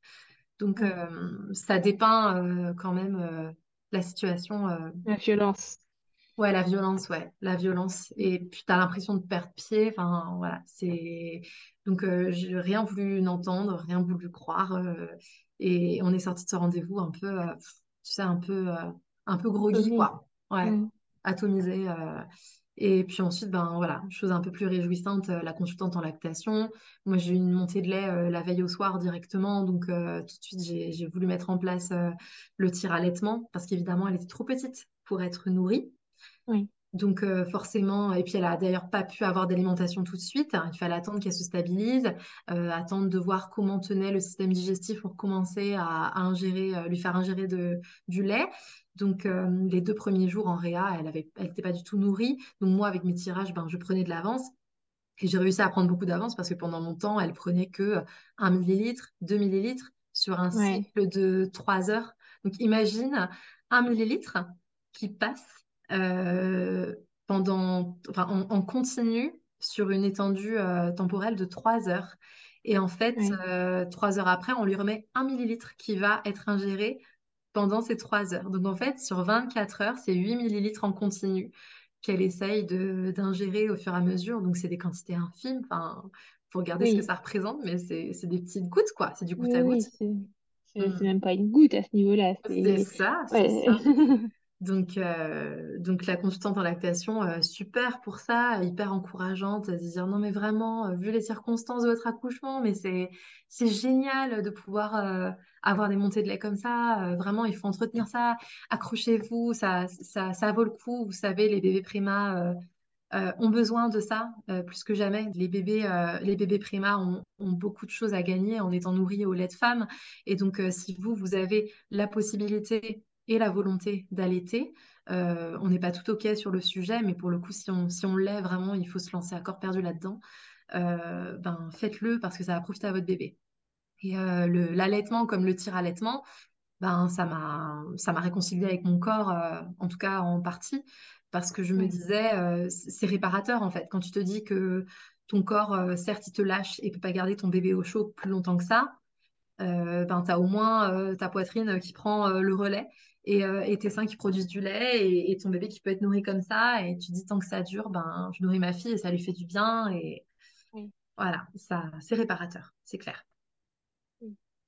Et du coup, comment s'est déroulé le séjour de Jeanne euh, en néonat, en- enfin en réa-néonat et je suppose en néonat derrière, Et coup? oui, c'est ça. Bah, au total, on a passé, euh, on a passé 119 jours. Donc, on a passé euh, 6 semaines en réa, ensuite euh, 8 semaines en soins intensifs, puis 3 semaines en néonatologie. et puis on a fait ensuite, une fois qu'on était sorti de l'hôpital, trois semaines encore en hospitalisation à domicile. Donc ça fait au total 139, 139 jours d'hospi, soit 20 semaines. ce qui est énorme. C'est vraiment 2022 année blanche hein, quand on quand on est dans, dans, des dispositions comme ça. Mais bah écoute, la réa, comme je te disais, pendant six semaines, donc le pronostic vital de ton bébé est engagé, même si tu veux pas trop le croire. Mais voilà, ben, petit à petit, alors il faut savoir quand même de façon très générale, le, L'ARIA, tu peux arriver le matin, ton bébé va bien, et puis deux heures après, le midi, on te dit que ça va pas, qu'il faut faire une transfusion, qu'il faut arrêter le pot à peau, qu'il y a une infection, qu'il faut mettre des antibiotiques. voilà, tout est, tout est très très fragile, tout ne tient qu'à un fil en, en réanimation. Alors évidemment, ça s'estompe à mesure que l'on avance dans la croissance de notre bébé dans sa couveuse. Euh, quand on nous dit c'est les montagnes russes, euh, c'est la parfaite métaphore en fait. Ça monte, ça descend, ça monte, ça descend. Mais alors euh, la, montée, elle est fulgurante et la descente, elle est vertigineuse. C'est et il y a des il n'y a pas de comment dire, il y a pas de il y a pas de creux en fait, il y a pas de période creuse. C'est où ça va bien et on est euphorique, on est heureux de voir son bébé grandir, progresser, prendre quelques grammes jour après jour.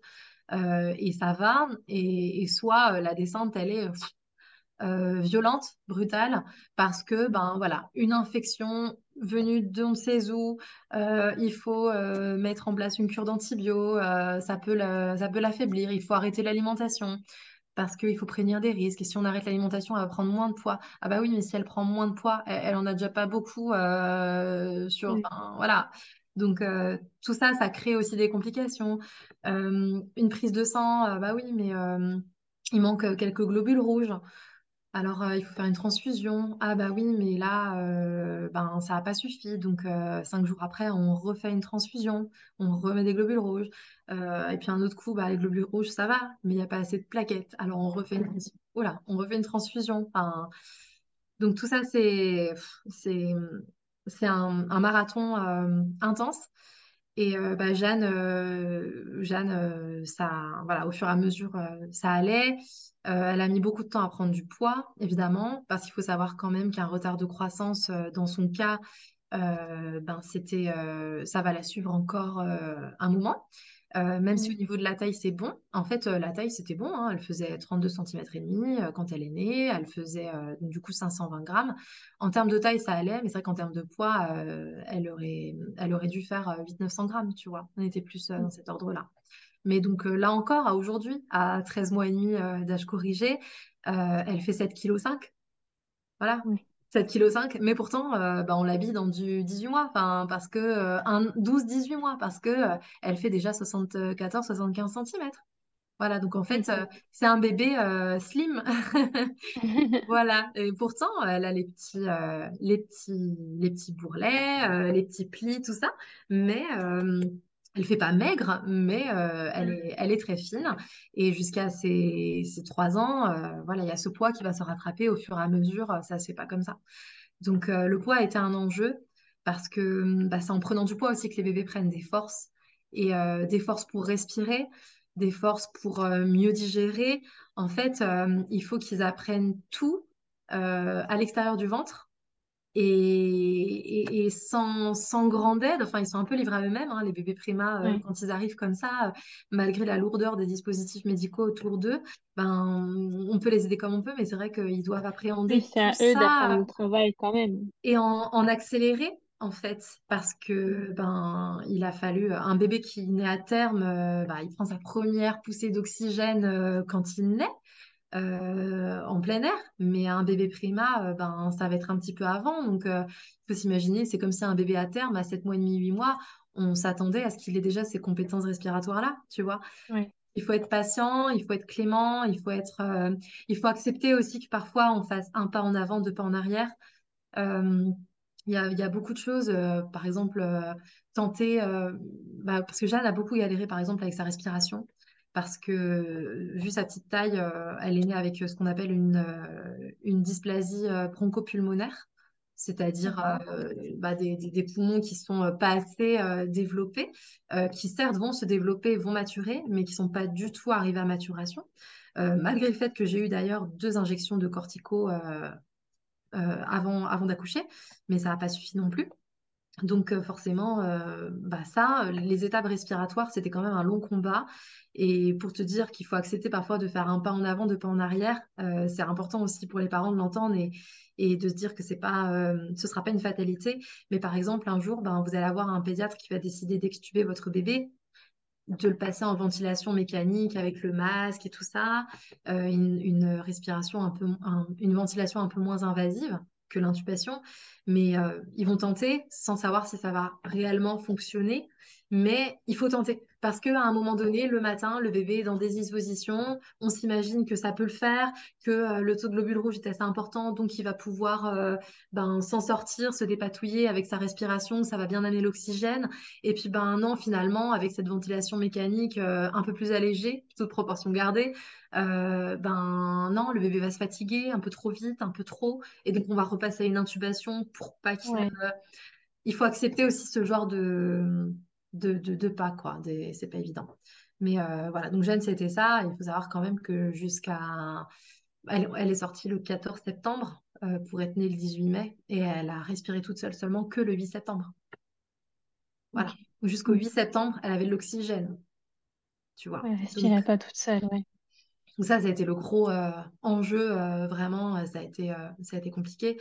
Mais voilà, après, à, chaque, à chaque parcours de prématurité, ses particularités. Il y a des enfants qui vont avoir des difficultés avec difficultés digestives, avec une entérocolite. Alors nous, on n'en est pas allé jusque-là.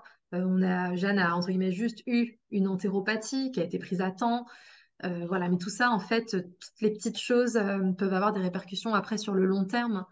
Euh, tu vois, c'est, je ne sais pas comment expliquer parce que c'est à la fois très spécifique et en même temps, c'est des choses qu'on partage tous, parents de préma. On, on, sait tous de quoi on parle, je pense, quand on entend ces termes-là. Mais en même temps, chaque récit est hyper, hyper particulier et, et voilà, chaque, chaque bébé aussi appréhende euh, différemment et réagit différemment au traitement, aux événements, euh, prend des forces différemment. Donc, euh, ouais. Et on est dans l'extrême de chaque bébé est unique. Là, c'est vraiment la, la symbolique ultime de il n'y a pas de règles et il n'y a que des exceptions. Clairement. En revanche, ouais, s'il fallait parler de règles communes, je pense, à tous les bébés. Euh, y a te demander justement, est-ce que tu as des conseils voilà, ou des, des choses particulières pour les parents qui sont concernés? Eh ben, le, vraiment, la formule euh, magique qui vient, euh, qui vient euh, se, comment dire, s'associer à toutes ces dimensions hyper médicalisées et sur laquelle nous, en tant que parents, on peut avoir prise, c'est le pot à pot. Vraiment, le pot à pot, c'est capital, c'est essentiel pour le bon développement du bébé, c'est bon pour l'attachement, c'est bon pour euh, les montées de lait, même pour nous en fait en tant que maman, c'est bon contre la tension parce que quand même j'étais encore sous traitement antihypertenseur à ce moment-là, donc d'avoir mon bébé en, contre moi en pot à pot, euh, ça a été euh, juste merveilleux. Et, en fait, euh, bah, pour elle, ça va, pour Jeanne, ça lui a permis d'être apaisée, de réguler son rythme cardiaque, de réguler sa fréquence respiratoire. Euh, il faut savoir que les bébés, en fait, se calent sur notre respiration, ils se calent sur nos battements de cœur, et donc ça les apaise. Et donc, euh, c'est pas c'est vraiment, c'est vérifié quoi. Euh, on prend notre bébé sur soi et on voit que le scope, il, part beaucoup moins dans, des délires dans tous les sens. Euh, c'est incroyable. Euh, les caresses, le, toucher. alors, il, faut, enfin, plutôt toucher que caresser d'ailleurs, parce que les, caresses, la peau du bébé est tellement petite qu'il faut faire attention. D'ailleurs, la sensation de caresse est encore désagréable quand on a une peau aussi fine. Mais toucher, voilà, montrer que voilà, la main, elle est là, que le petit doigt, euh, on le tient, euh, on pose euh, gentiment sa main, on enveloppe la petite tête de son bébé avec sa main tout entière, ou poser sur le flanc ou sur l'épaule, enfin voilà, chercher le, contact comme ça, montrer au bébé qu'il est enveloppé, qu'il est contenu. Tout ça, c'est le pot à pot fait des miracles, vraiment. Et d'ailleurs, pour ça, l'hôpital de Corbeil euh, hyper. Euh, je n'ai pas de mots pour remercier les infirmières à quel point elles nous, ont accompagnés en fait là-dedans. Elles, ont juste été incroyables parce que déjà en termes de soins, en termes de compétences, euh, ce sont toutes, toutes et tous des pointures. mais en plus de ça, en termes de qualité humaine, ils nous ont permis vraiment de prendre part à, ce parcours de la prématurité, à nous intégrer dans ce parcours de santé et à nous sentir véritablement euh, acteurs et, partenaires et, acteurs dans, le fait de soigner Jeanne. D'ailleurs, euh, le seul truc que je retiendrai de, cet entretien avec euh, la médecin réanimatrice, dont je t'ai dit là que j'avais tout oublié parce que dissociation, etc. En fait, le seul truc que j'ai retenu de ça, c'est vous faites partie du traitement. On nous a dit ça, vous faites partie du traitement. Et ça voulait dire euh, peau à peau, peau à peau, présence parentale. Euh, de toute façon, euh, qu'est-ce que tu as d'autre à faire dans ta... attention, il y, a, y, a y, a, des parents qui ont déjà des enfants, donc ça complique aussi la chose. Mais quand c'est ton premier enfant, qu'est-ce que tu as d'autre à faire que d'être avec ton bébé à ce moment-là? Oui. Tu vois? Voilà. Donc, oui, alors tu vis hôpital, tu manges hôpital, tu respires hôpital, tu penses hôpital, tu dors hôpital. Euh, tu pars à l'hôpital tout le temps, tout le temps, tout le temps, tu ne penses qu'à ça, mais, euh, mais c'est, euh, tu n'as pas le choix en fait. Ça vaut le coup au final. Si, c'est pour sauver la vie de ton bébé. c'est ça, c'est ça. Le, le, jeu en vend, le jeu en vaut la chandelle, mais, mais plus que toute autre chose au monde en fait. Il est question euh, sur une grossesse pour laquelle tu n'as pas eu de prise, qui se passe dans des, conditions comme ça, où on te fait accoucher, c'est branle-bas de combat, euh, tu n'as pas la prise sur quoi que ce soit, sur la tournure des événements. Là, alors oui, tu n'es pas médecin, non, tu n'es pas réanimateur, non, c'est pas toi qui décides de la posologie, du traitement, etc. Mais euh, le pot à pot, tu peux avoir ce pouvoir-là. Oui. Et donc, euh, avec Joël, on faisait des marathons de peau à peau, des, des, relais, des relais de peau à peau. Le seul truc qui nous arrêtait, c'était l'envie de, passer aux toilettes, quoi. C'était juste. Euh, mhm. Donc, quand il y avait un qui avait envie de faire pipi, bah attends, on appelle les infirmières, je te la donne, hop, hop, hop, on fait le switch. Et Jeanne restait en peau à peau et elle pouvait faire 4, 5, 6 heures, 7 heures d'affilée comme ça en peau à peau toute la journée. Donc, euh, non, vraiment, médicaments, le peau à peau, ouais. Et ça, on a une prise dessus et il faut. Eh ben, en tout cas, merci beaucoup euh, de ce témoignage. Euh, je voulais juste euh, bah, déjà rappeler que Jade va bien, que Jade en est sortie. Oui, alors il faut bien dire quand même que c'est un suivi jusqu'aux 7 ans. Un bébé prima va être suivi jusqu'à ses 7 ans. c'est vrai que l'histoire est tellement longue, on n'a pas le temps de, parler de tout.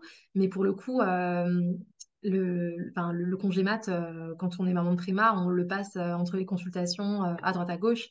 Euh, c'est un suivi pour euh, la rétinopathie du prématuré avec euh, un fond d'œil, puis 2, puis 3, puis 8, puis 15. Il faut aller à l'hôpital Rothschild à Paris. il faut faire des séances ben, de kiné, d'ostéopathie. On voit la psychomote pendant l'hospice à domicile. nous, on a vu une cardiopédiatre pendant six mois parce que Jeanne avait de l'hypertension pulmonaire, toujours liée à cette dysplasie bronchopulmonaire. Euh, donc voilà, en fait, euh, on passe, euh, c'est quand même, même à la sortie de l'hôpital, on, est toujours en fait rattrapé par cette prématurité-là. Et même si les rendez-vous se, comment, s'estompent, bah voilà, on n'en est qu'à la première année et, il, nous reste, il nous reste encore six ans. Et euh, tu vois, ben, ce n'est que le deuxième hiver et le premier hiver est aussi euh, important. Il faut protéger les bébés contre la bronchiolite. Ils ont des injections particulières de synagie, ça se propose, les bébés prima. donc en fait, on est toujours en consultation euh, pour ben, prévenir. On a les consultations avec le pédiatre de ville, on a les consultations avec le pédiatre du réseau, on a ces injections, ces injections pour protéger du synagis. enfin protéger de, la, des virus de la bronchiolite on a tout ça, quoi. Et euh, là, par rapport à la particularité de Jeanne, mais il y a des enfants euh, qui ont d'autres suivis, euh, parfois plus poussés, parfois moins. voilà, mais, mais c'est vrai que la pédiatre, a, rétrospectivement, avait dit que, bon, nous, on avait la tête dans le guidon à ce moment-là, on était loin de se figurer, mais Jeanne aurait eu un parcours classique. classique avec des grands guillemets parce que pour le coup quand je vois les montagnes russes que ça a été pour nous et à quel point on était démunis et, et, et tristes forcément mais euh, non, apparemment, euh, voilà, c'est le, le lot de beaucoup, beaucoup de parents qui passent par là et on peut euh, se réjouir que jusque-là, après un an et demi de suivi, Jeanne passe les caps. Voilà, elle passe les caps. Donc, bah, pourvu que ça continue, c'est ce qu'il faut souhaiter. Et puis, euh, ben, on, on fait les comptes en 2029, hein, parce que 2022 plus 7, Oui. euh, ça fait 2029. Donc, euh, voilà, je veux pas créer victoire trop vite, je veux pas, tu vois, me porter l'œil, je veux pas, je me réjouis, je la vois grandir, c'est une petite vivante, elle est vraiment pleine de vie, elle est espiègle, elle est, elle est speed, elle est, elle est adorable, elle est souriante, elle est vraiment enjouée. Enfin, voilà, je suis pas très objective quand je dis tout ça, mais euh, et puis elle est forte, quoi. C'est incroyable la force qu'ont ces bébés-là. Et c'est ce qu'on nous dit souvent, les bébés préma ont une force euh, beaucoup plus importante euh, que, que beaucoup d'enfants parce qu'ils ont enduré tellement que peuvent tenir. euh, Il y a beaucoup de petits désagréments du quotidien qui en fait n'en sont pas avec un bébé Mm. préma et que quand on les entend pleurer, c'est que vraiment, vraiment, il se passe quelque chose de grave. Donc, euh, Jeanne, c'est un bébé qui pleure pas, euh, qui, qui a tout de suite dormi très vite, euh, qui, tu pouvais passer l'aspirateur pendant sa sieste, elle n'est jamais se réveiller. Bah non, mais c'était un tel vacarme dans sa Bah chambre d'hôpital. Donc, en là fait, c'est. C'est, ça. Donc, en fait, elle était, elle était tranquille. Et puis, bah, là aussi, le pot à pot tranquillise euh, énormément les bébés et, fait des miracles. Et je pense, euh, joue aussi sur euh, cette façon d'être et cette attitude du bébé face au monde qui l'entoure. Voilà.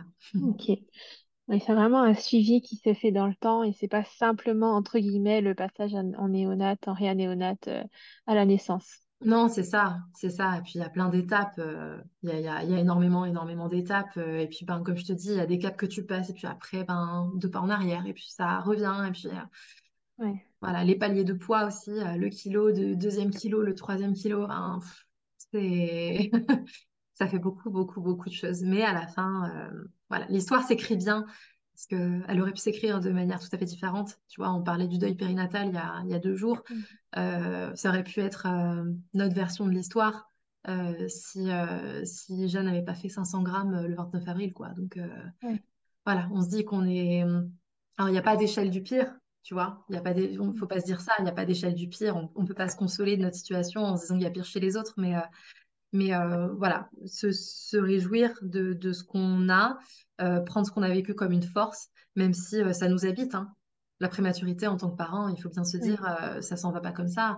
On entend beaucoup de gens dire, mais c'est bon, elle va bien, maintenant c'est fini. Oui, mais non, en fait. Non, bah non, Mm. c'est pas, c'est, c'est pas fini. Et c'est OK, mais juste euh, faire accepter ça et faire comprendre ça euh, à autrui, euh, ce sera, ce sera bien aussi tu vois. Et même euh, l'entourage Oui. euh, proche, hein, euh, proche ou moins proche, mais euh, on croit rassurer les parents, mais il n'y a, y a rien de plus irritant que de sortir ce genre de petites phrases. euh, c'est, voilà, c'est toujours oui, mais, et, et certes, on est heureux, on attend de voir la suite. Voilà. Et, et pourvu que ça continue comme ça.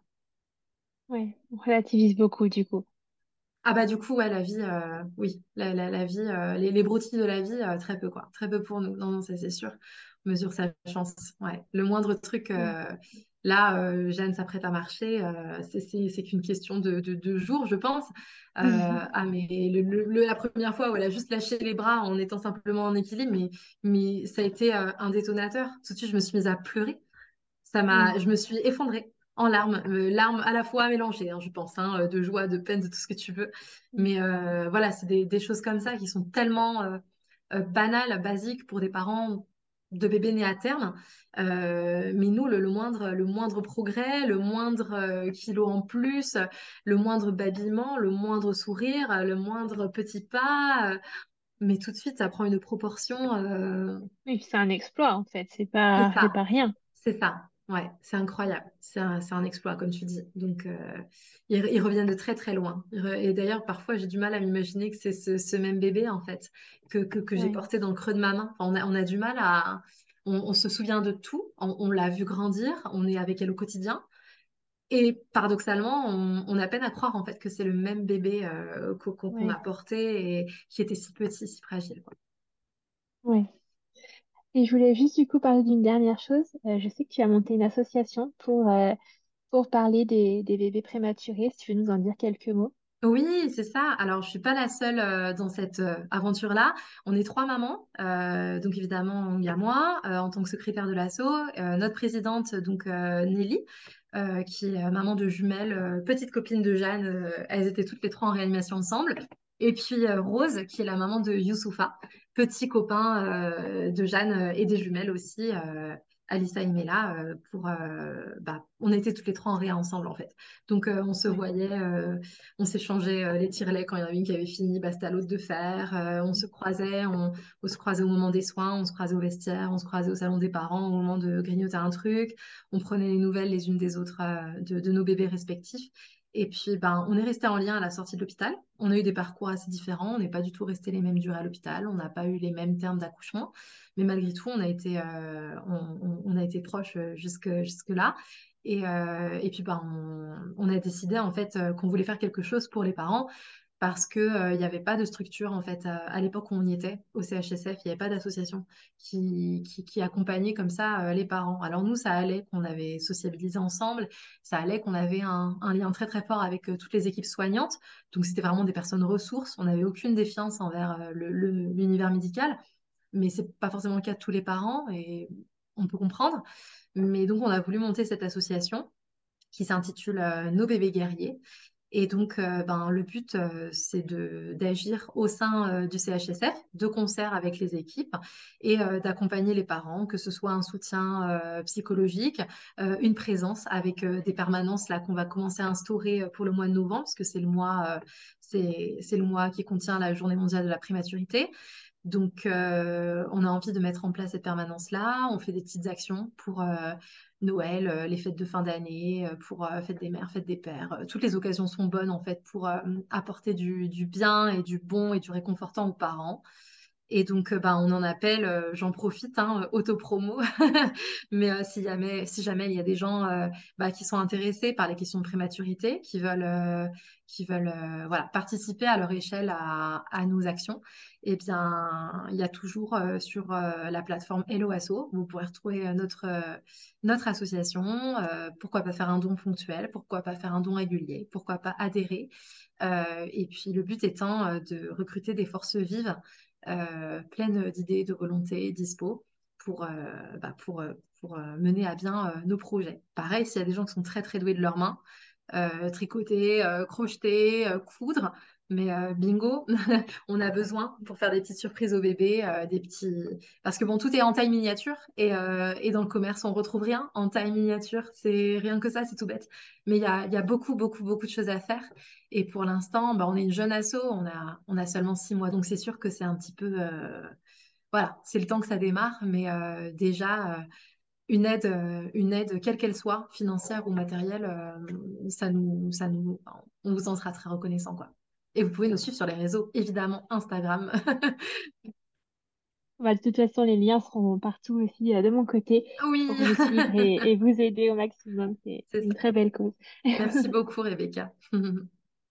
Eh ben, merci beaucoup à toi euh, de ce témoignage, de toutes ces informations, de tous ces renseignements et, et, euh, bah, et tout ça sans filtre. Et, et c'était très bien. Et je pense que ça va aider beaucoup de personnes et on va enfin commencer à parler un peu plus de, la prématurité et de ce que ça, ce que ça engendre et justement que ça dure plus longtemps que quelques semaines, quelques mois, que, que tout peut basculer à tout moment. C'est important de le savoir, je pense, pour tout le monde. Oui, merci. Merci pour ton écoute. Merci beaucoup d'avoir écouté cet épisode jusqu'au bout. S'il t'a plu, n'hésite pas à me laisser une petite note sur l'application d'écoute sur laquelle tu es actuellement et à me laisser un petit commentaire sur Apple Podcast quelques petits instants qui pourront beaucoup m'aider à grandir. Si tu souhaites échanger sur cet épisode ou si tu souhaites toi aussi participer à cette aventure, n'hésite pas à me contacter sur les réseaux sociaux. Les liens sont en barre d'infos. En attendant, je te donne rendez-vous mercredi ou vendredi prochain selon le jour auquel tu écoutes et je te dis à très bientôt pour un nouvel épisode.